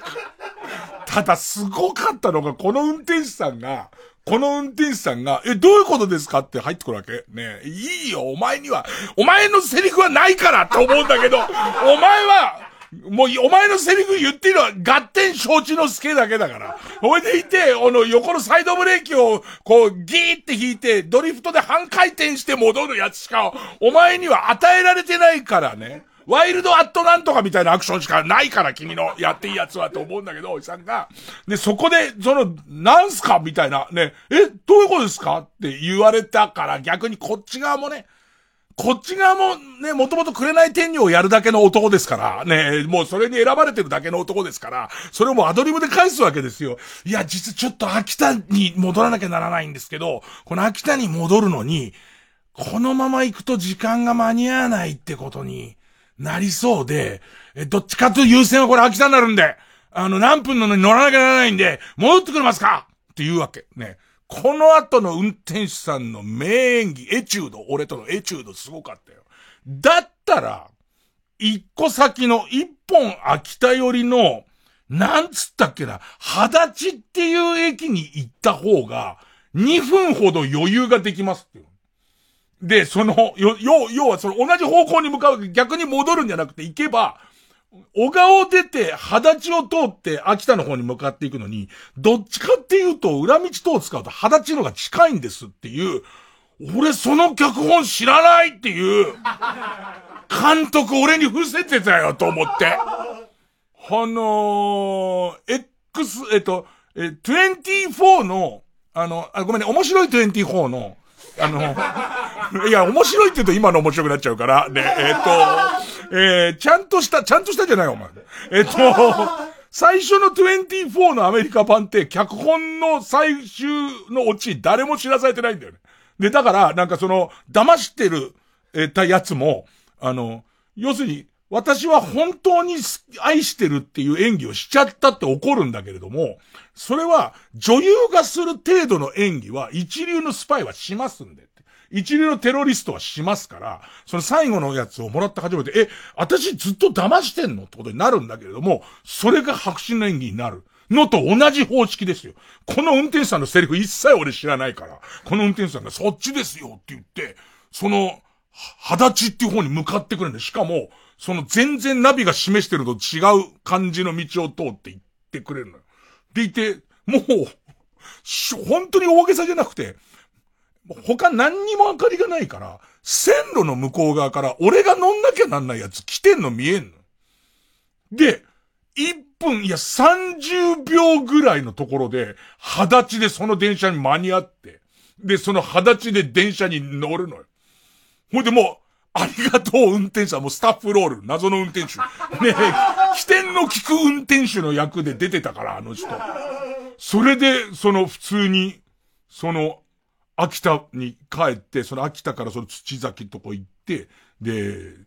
そのまま、えー、タワー行って、で、秋田に戻って、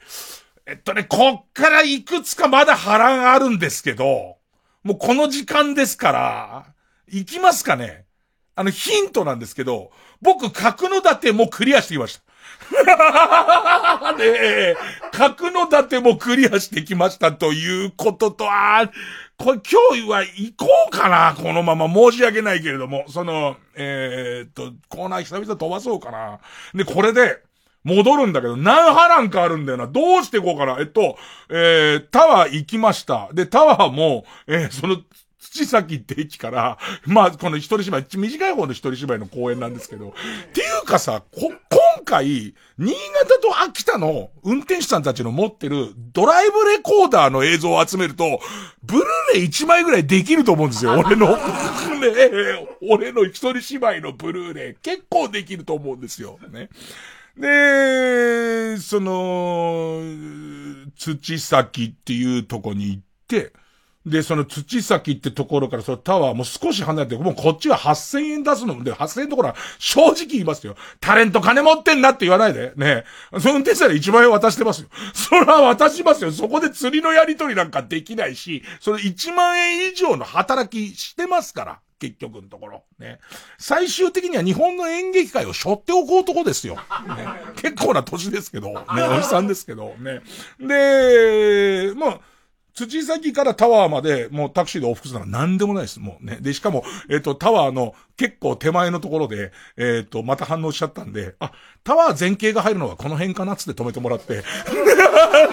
最初は、最初はタワーを往復してくれてたんだけど、ね、写真撮りたいからタワーを往復してくれてたんだけれども、あの、もう、あ、ここで入っちゃったと思った時点でもうこの冷静なもんですよ。あ、あの、えっと、止めやすいところに止めていただいて、タワーの前景がちょうど入るとこまで来ましたんで、つって。ね。で、いて、結構俺のその斜面の倍率だと全然遠いんだけど、はい、いっつって撮って、ほんで、いて、戻んだけど、ここでアクシデントが起こるのが、俺いつもこういう旅って行くか行かないかわからないから、基本的にその、えっ、と、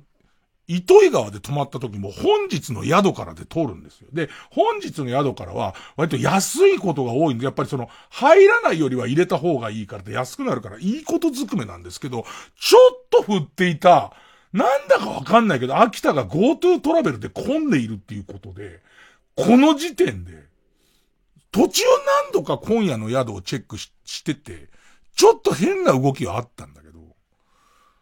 全く宿がないっていう。そのいつものアプリで一件も条件に合う宿が出てこないんですよ。って言って、えっ、と、違う、いや、使ったことのないアプリに入ったら、出てきて、でもそれをロ登録してログインしてる間に消えるっていう。この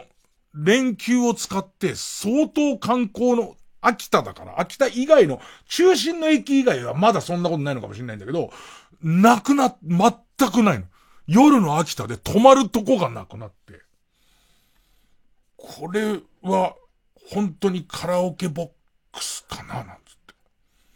て。で、あ、ソフトクリーム食べ放題なんだみたいな。ね、俺は何を秋田に来てたくさんソフトクリームを食べなきゃならないんだと思うんだけど、ソフトクリーム食べ放題か。だソフトクリームでお腹いっぱいにするのもさ、なんじゃんか。これ順番が逆転してくんだよな最後キャンセルが出るんですよ。要するに急に今度忽然と現れるっていう、結構裏技使って、海外のサイトから撮るってやり方もあるんですよ。海外の旅行サイトから日本のやつ撮ると、なんかそれ割り当て分なのかわかんないけど、忽然と現れるっていうパターンもあるんですよ。で、その八方手尽くした結果、割とメジャーなサイトのところに、もう一回キャンセルが出たやつが売りに出るみたいなことで、最終的にはビジネスホテルに泊まれるんですけども、もうこれの話はもう細かくしてる暇がないので、これを置いといて。秋田まで来てソフトクリームってことはないじゃん、さすがに。しかもお腹いっぱいになるまでソフトクリーム食って終わりってことはないですよね。だから、あの、一応ご飯はきちんと食べ、まあ俺は宿はわからないが、この時点で宿はわからないが、ご飯は食べようってことになるんですが、秋田全体が混んでるんですよ。でもそういうところはさ、余裕がないから、こう、あんま使わないんだけど、食べログとか見るしかないわなってなり、で、その食べログの上の方に秋田の郷土料理のお店が出てきたから、これ今から言うと全然ネタバレしていいんだけど、ネタバレとかその場所はバレていいんだけど、ここでちょっとした出来事に巻き込まれるんですよ。えっとね、その、割と上の方にあるお店で、そこ美味しそうだって秋田の地のものがいっぱい食べられるって書いてあるから美味しそうだから行ったわけ。で、行ったら、えー、っと、入り口のところで、すいません、の、すいません、あの、ぐらいのところすいません、今日いっぱいなんですってなっちゃってる。ね。そしたら、そこの、おじ、もう、な、ちっちゃいおじいちゃんの、ヨレヨレのおじいちゃんの店員さんが、えっ、と、下足版とかをやってる感じのおじいさんが、一人なのって言われて、一人ですって言ったら、あ、だったら、3分待ってくれたら、片付けるから、一人だったら待ってなよって言ってくれて。でも、秋田夜5度とかなの。すげえ寒いの。そしたら、中入ってなって言われて、中のいわゆるその、なん、なんつうの？えっ、と、小上がりみたいな、えーいっぱい、えっ、と、靴のロッカーがいっぱいあるようなところに通されて、ほいで、じゃあちょっと待っててって言われて待ってたら、カップルのお客さんが揉め始めて、出てきたお客さんが揉め始めて、私の靴じゃないっていう、これはっていう。私が預けた靴は、お、これと同じタイプのフェラガモだけれども、エナメルじゃなくて、スウェードの黒だから、私の靴じゃこれないって言い出す。女の人が。それでおじいさんが出てきて、おじいさんがさっきおじいさんが逮捕してるんだけど、えっと、おじいさん、俺でもギリじゃん。おじいさんに、フェラガモ、ね？フェラガモって言われても、まあおじいさん、俺なんかちょっとエロい方一回寄るじゃん。絶対フェラガモってなるじゃん。ね？で、フェラガモのパンプスの、えーが、スウェードなのかエナメルなのかっていうクレームの意味があんまわかんないじゃんか。ね。でいて、でもこのお店、ちゃんと言っとくと、本当はもうもっと持って悪いお店にしちゃってもらう。ちゃんと言っとくといいお店なの。いいお店だから、それが大騒ぎに、もうお店の人がみんな出てきて、この人の靴がどうなったのかっていうことを、すごい一生懸命やり始めるのね。で、俺はもうこの日ヘトヘトだから。ね、一日、その、まあ、正確で一日タクシー乗ったりとか電車乗ったりなんで、まあ、そこそこ歩いてもがヘトヘトだから、その時点で、小上がりにこうやって腰掛けて、これ座りながら、ぼんやりなんか起きてんなーと思って。なんか起きてんな、起き始めたなと思って見てるわけ。でももう今日はやることも何にもないから、なんだったらばここに止めてもらえればラッキーだから、この時点では、このままずっと朝まで揉めちゃったらいいなと思って、あったかいしって思ってるところだから、で、そこですごい揉め始めて、もちろんお酒召し上がってきてるのと、それからどんどん終電もなくなっちゃうかもしれないっていうんで結構騒ぎになってくるんだけど、ここのお店が全員ですごい誠意ある対応をしてて、で、あの、みんなで手分けして、ちょっとじいちゃんもう黙ってていいから、黙っててってなって、えっと、出てきた、えっと、外、外のその、玄関周りの、下足周りの人じゃない人もみんな総出で出てきて、で、えっと、多分これが間違い、女性のお客さんがいたのはあの団体さんで、あの団体さんは割とよく来てくれる常連さんだから、誰かの連絡先がわかるはずだから、もしかして間違って履いて帰ってないですかみたいなことを連絡するみたいなことをやってるのがわかるわけ。でもやっぱりそれ酔っ払ってるし終電なくなるかもしれない女の人は、ちょっとエキサイトはしてくるわけ。どうしてお店に私が自分でロッカーに入れたわけでも出したわけでもないと。うわあの、預けて出てきたら違うってこれどういうことですかってちょっとなっちゃってて、ね。私これじゃ帰れないじゃないですか、みたいなトーンにはなってきてるわけ。でいて、俺はその横のところに座りながら、えー、大変だなと思って見てんだけど、なんかその、言われてみれば、このおじいさんがオロオロしてるっていうことは、俺がお客さんだっていうことが分かってる人がいないっていう。要するに、この、お、二人のお客さんが出てきたってことを知ってるのもおじいさんで、でいて、俺はその、みんなが駆けつけたとこからその横に座ってるから、三人のお客さんである可能性が、だと認知されてるんだよね。だから、この、えーと、エキサイトしている女の人と、その横のところで困った顔をしてる男の人と、なんか変なことになってんなっていう三人組だと思われてるから、俺が待ってることが伝わってないわけ。で、どんどん時間が経っていくわけ。15分とか。だけど、俺の中では、これ面白い話になるって思ってるのね。あ、ただ、途中一回不安だったのは、靴が違うじゃないって言われてる時に、俺は結構広いスペースのその小上がりにこうやって上がってて、ずっとぐったり座ってて、なんとなく、俺が座ってるこのところに、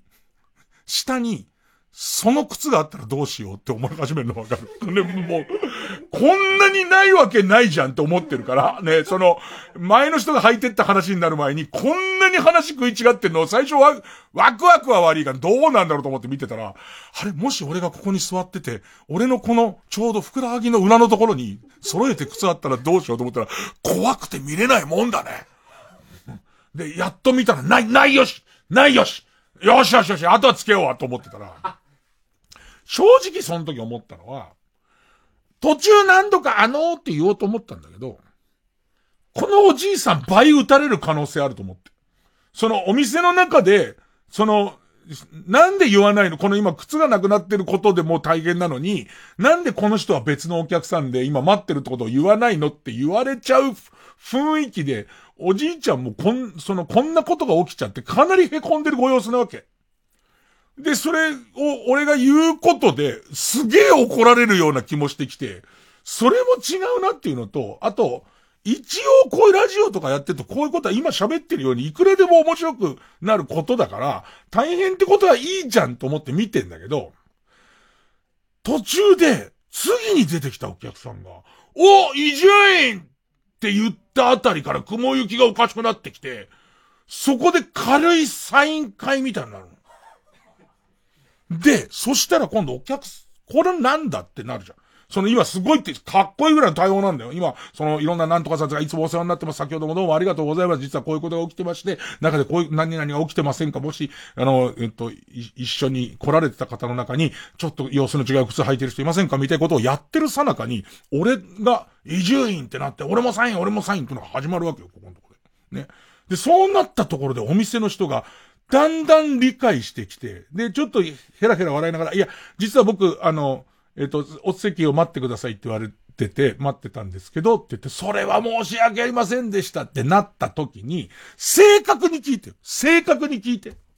これを、もう中途半端な聞き方で変なルフをされても嫌なんだけど、正確に、俺がそう思ったっていう。ね。俺が向こうの立場だったら何を考えるかなっていう妄想をしていた時に、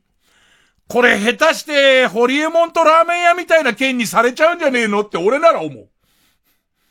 今流行りのあれに、みたいなことに、なんじゃねって思うんじゃねえかなって思ったら、俺はなんかその、面白おかしくラジオでは喋るけれども、みたいな感じなんだけど、その変なざわつきみたいなやつが、俺の中で、これどういう展開になるんだろう？っていう、てか、どういう風にこの人たちは怯えて、俺はどういう風に、この、もう昔のラジオと違うんだって、その時いっぱい考えた。ご飯、それは食べることなんだけど、食べながら考えたのは、昔のラジオと違うんだと思ったのは、俺多分昔の感覚だったらこれすごい持って、すごいひどい目にあったっていう話になるし、最終的にこれ見てくださいよ、祈祷がないんですっていう。人が引きちぎったみたいになくなってるでしょ？あの店のせいですよっていう終わりにしたって、笑ってもらえるって思ってるし、そんなバカな話ねえだろってなりそうだけど、あの件のことが頭にあると、勝手に盛り上がった人たちとか、あとなんだろう、少々防御の甘さとか、あとエキサイトした人たち全員の何かが、うわって融合した時にとんでもないことになると思うと、正確に喋らなきゃいけないっていう感じになってくるじゃんか。なんかそのことが、むしろ、起こった出来事よりも、俺らの深夜放送は、このネット時代に何もかも変わっているっていうことにこんなもの誇張すれば誇張するほど面白いし、もっと言えば、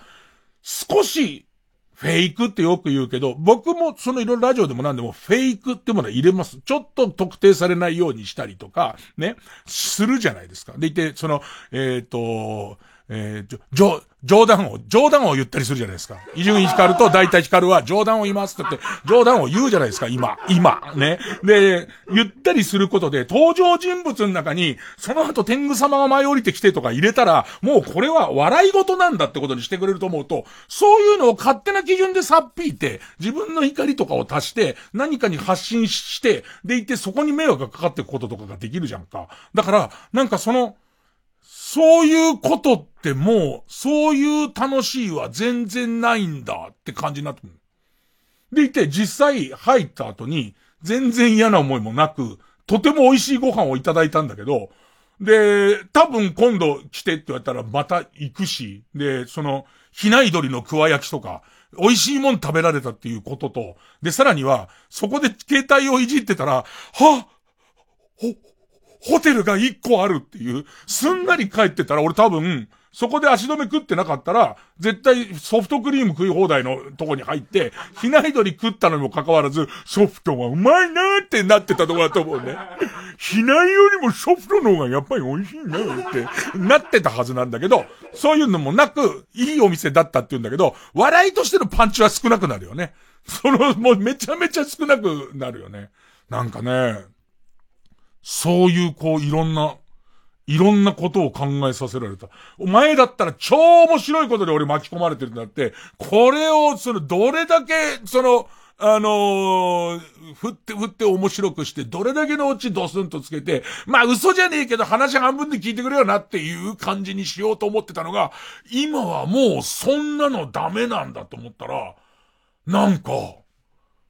変なことをあの、居酒屋の怖がりに座って一人でご飯って秋田名物食いながら、なんかすごい変なことを考えたよ。曲一曲言っていいかな？えー、それじゃあ曲いきます。えー、俺様でギミー。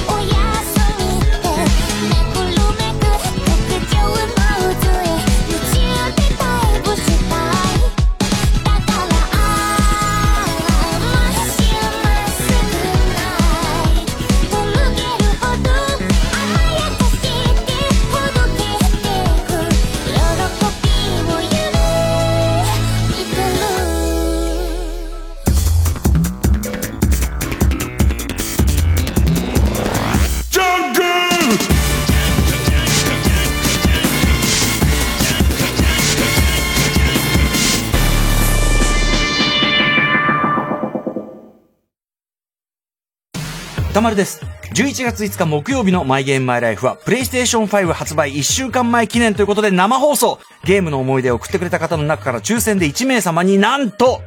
プレイステーション5をプレゼントいたします番組プロデューサーが確保したやつを皆さんに太っ腹にもプレゼント詳しくは番組ホームページをご覧ください後ろシティの金子学です。明日は大義です。11月24日から27日まで、ザ・高円寺2で、後ろシティ単独ライブ、出来たてのバランスを開催します。そして、今回はライブ配信も行います。ライブ配信チケット絶賛販売中です。詳しくは TBS ラジオイベントページをご覧ください。毎週金曜夜12時からのマイナビラフターナイトでは、今注目の若手芸人を紹介しています。ゆうザトウイチ見て泣きますすごい大人空っぽだよ。入れてこい。マイナビラフターナイトは毎週金曜夜12時から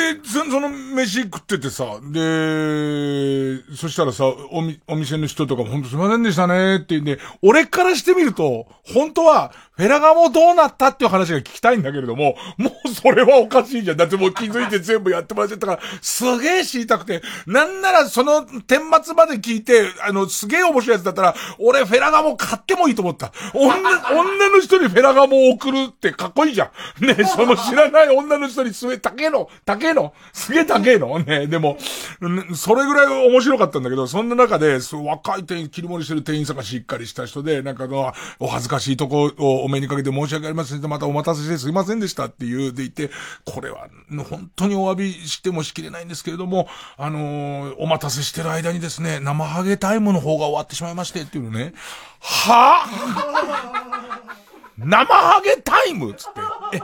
あの、当店はですね、あの、生ハゲがですね、お客様のところを回りましてですね、えっ、と、あの、大きな声で脅していくという、あの、もちろん生ハゲの面の、の中はきちんとした、あの、コロナ対策はしてるんですけども、えっ、と、こちらの、こちらの方のサービスの方はですね、大変申し訳ないと終わってしまってて、よかった終わってっていう、ね、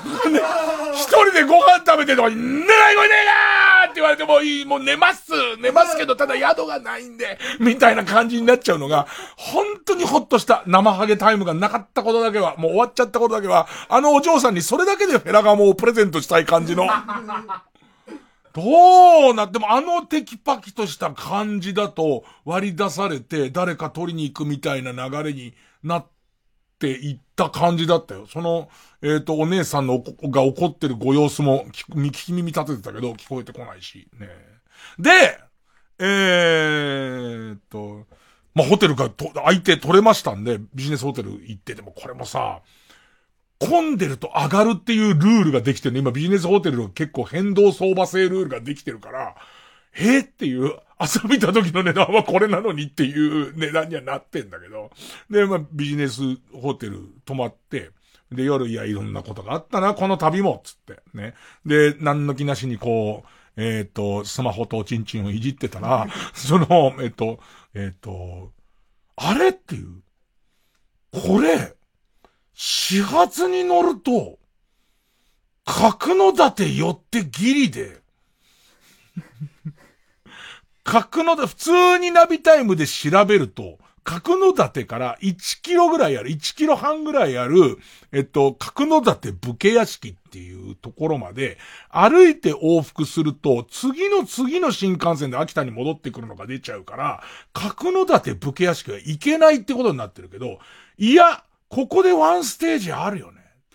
ここでワンステージ追加公演をやれば、結局歩いて3キロのとこもタクシーで行って、どうや武家屋敷は降りなくたっていいんだから。ねえねえ。降りなくたっても全然それ武家屋敷は取れんだから、これはいけんぞっていうことになるわけですよ。それで翌朝早朝起きて、新幹線乗って、角館行って、駅前のタクシーに乗って、武家屋敷の周りの街並みを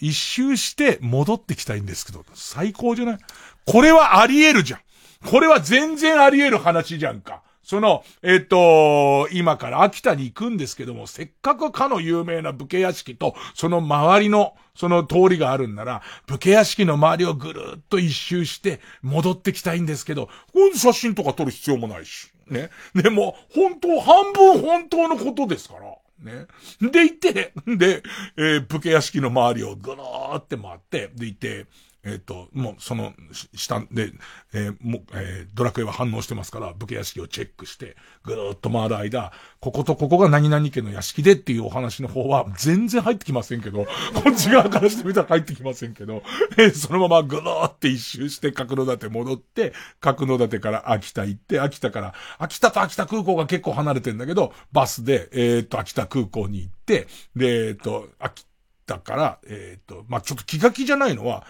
天候不順とかもう前の日からすげえ調べてるけど、これも結構考えてるのは、最悪天候不順や何か機材の遅れみたいのがあった場合に、え新幹線で、えっ、と、入り時間を守って天王洲スタジオに入れるとしたら、何時まで判断ができるっていうのがあるのね。それ10時4分の新幹線までは、なんとか着くのね。でいて、えっ、と、11日か10時55分の飛行機に乗りたいんだけど、このギリまでの判断はするけど、JAL のホームページいっぱい見ても全く異常がない状態で、まあその、飛行機に乗って行くわけ。で、えー、途中も、うん、村はあるんだけど、やっぱり機内 Wi-Fi につなぐと、すっごいスピードで俺のテクテクライフは移動するけど、やっぱりそこは濡れるの。そこは通った場所って見なされるから、全然通ったことのない東北地方がドバドバドバドバってちょっと消えていくわけ。一方で、えっと、僕はいつもやたら早くその、あのー、ラジオがない限りは、入り時間をやたら早まることがあるから、そういう遅刻はまずしたことがないんですけど、早まる時があるので、えー、マネージャーの栗原。マネージャーの栗原は、そのいつ来るかわからないのに、えー、入り口まで迎えに来るタイミングが難しいからっていう理由で、僕はマネージャーの栗原に GPS を開放してるんです。僕がどこにいるかがわかるっていう、ね、何のやましいこともないから、わかるっていうね、ようにしってるんです。だから、マネージャーの栗原は朝起きて自分が仕事行く前に伊集院ここにいるっていうのを見るんだ。でいて、もうすでに局に向かってる動きをしてるときは、あいつなんだよ早くんなっていうことになって、割と早めに行ったりとか、あとはそれ局行った上で仕事をしてて、上の階で仕事をしてて、でいて、伊集院が近づいてるから降りるみたいな作業をするから、俺の仕事のある日の場所チェックはすごいするんだけど、まさかの1時間前に、空をすごいスピードで移動してる俺を見つけるっていう、こいつどこにいんのっていう、俺どこ行くとか一切言わないから、番組始まるの前に、そろそろ天王洲のそばかなと思ったのに、まだ、そうね、福島上空ぐらいをわーって移動してるから、なんだこいつっていう感じで、たまげたっていう。まあ、あの、今日はコーナーなくて申し訳なかったですけども、ほぼほぼ喋りましたよ。ほぼほぼ喋りました。あとは、ドライブレコーダーから映像を落とすことだね。それは DVD 化したいね。こ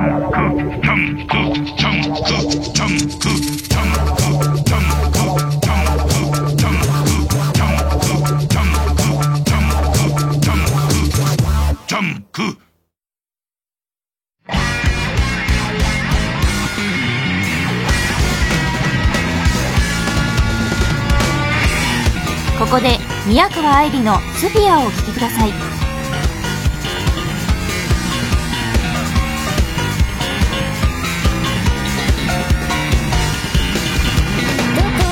待てもないものねだりしてばっか君だけの証明を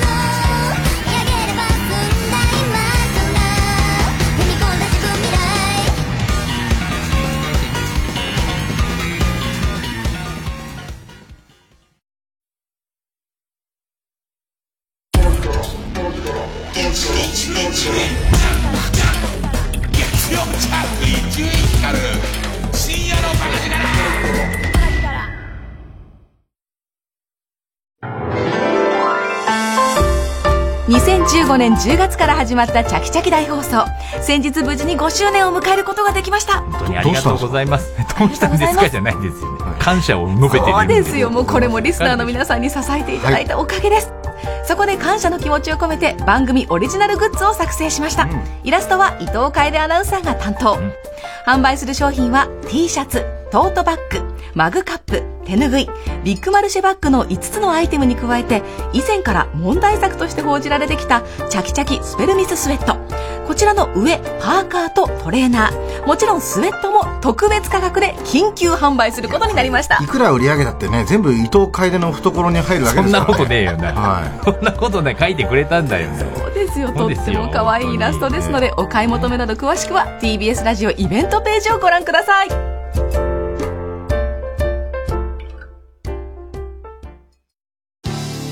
TBS ラジオジャンクこの時間は小学館中外製薬マルハニチロ伊藤園ホテルズ総合人材サービス新生梱包他各社の提供でお送りしました。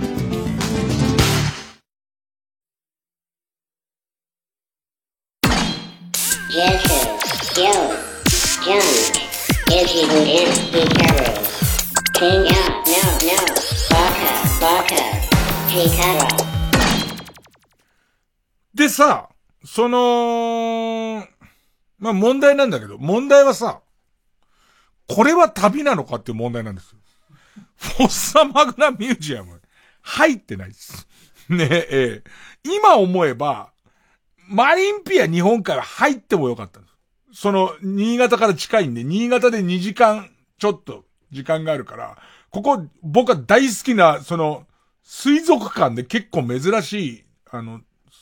水生動物がいっぱいいるとか入ってもよかったんですけど、まあ、怪我の巧妙でここをパスしてたおかげで僕はそれパソコンを取り戻してますから、まあ、よか、よかったのかな。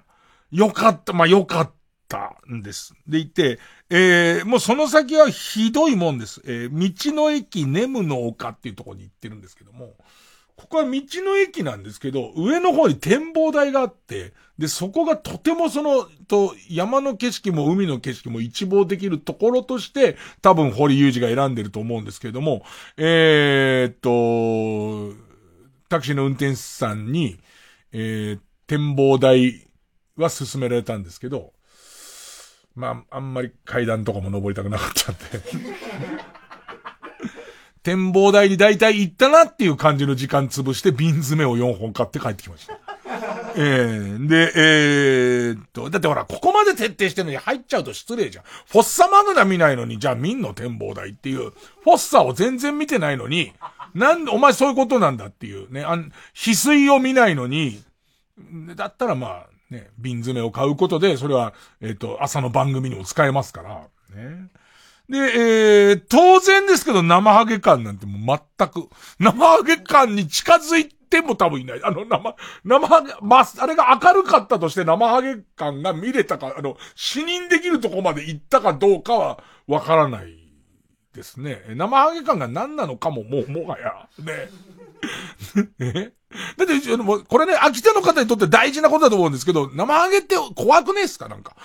あの、あの、なんか、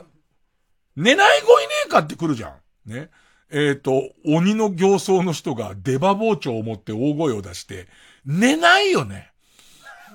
もう絶対でいて必ず子供寝ます寝ますって言うじゃん。ね。嘘つく子になるよね。だって寝れないでしょ。ついさっき大声出して出刃包丁を持った二人組が押し入ってきたわけじゃないですか。悪い子いねえか寝ない子いねえかって言うじゃないですか。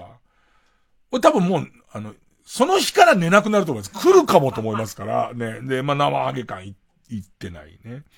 ポートタワーも、遠くから見ただけです。もう入っちゃいましたから、ね。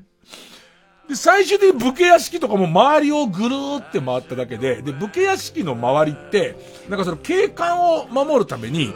ローソンですら武家屋敷っぽいんです。だどれが武家屋敷だったのかもそれほど、普通に喫茶店とかも武家、武家っぽいなーっていう。ね、ブケブケしてんですよ。そのブケブケしてるところの雰囲気は味わいましたけど、見てないんですよ。こんなのダメなんです。こんなのダメなんですよ。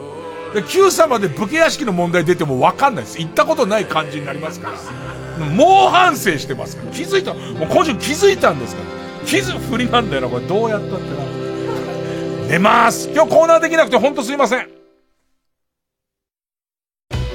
TBS ラジオ公演スペシャルスピードミュージックナイト with HZ リオオンリーワンピアノトリオ HZ リオが国内における時代を超えた名曲をスピード感あふれる独創的なアレンジカバーで披露11月6日金曜日午後7時パシフィコ横浜国立大ホールで開催します会場は新型コロナウイルス感染拡大防止のため販売数を減らしてのご案内。パソコンやスマートフォンなどでお楽しみいただける視聴チケット税込2500円も好評販売中です。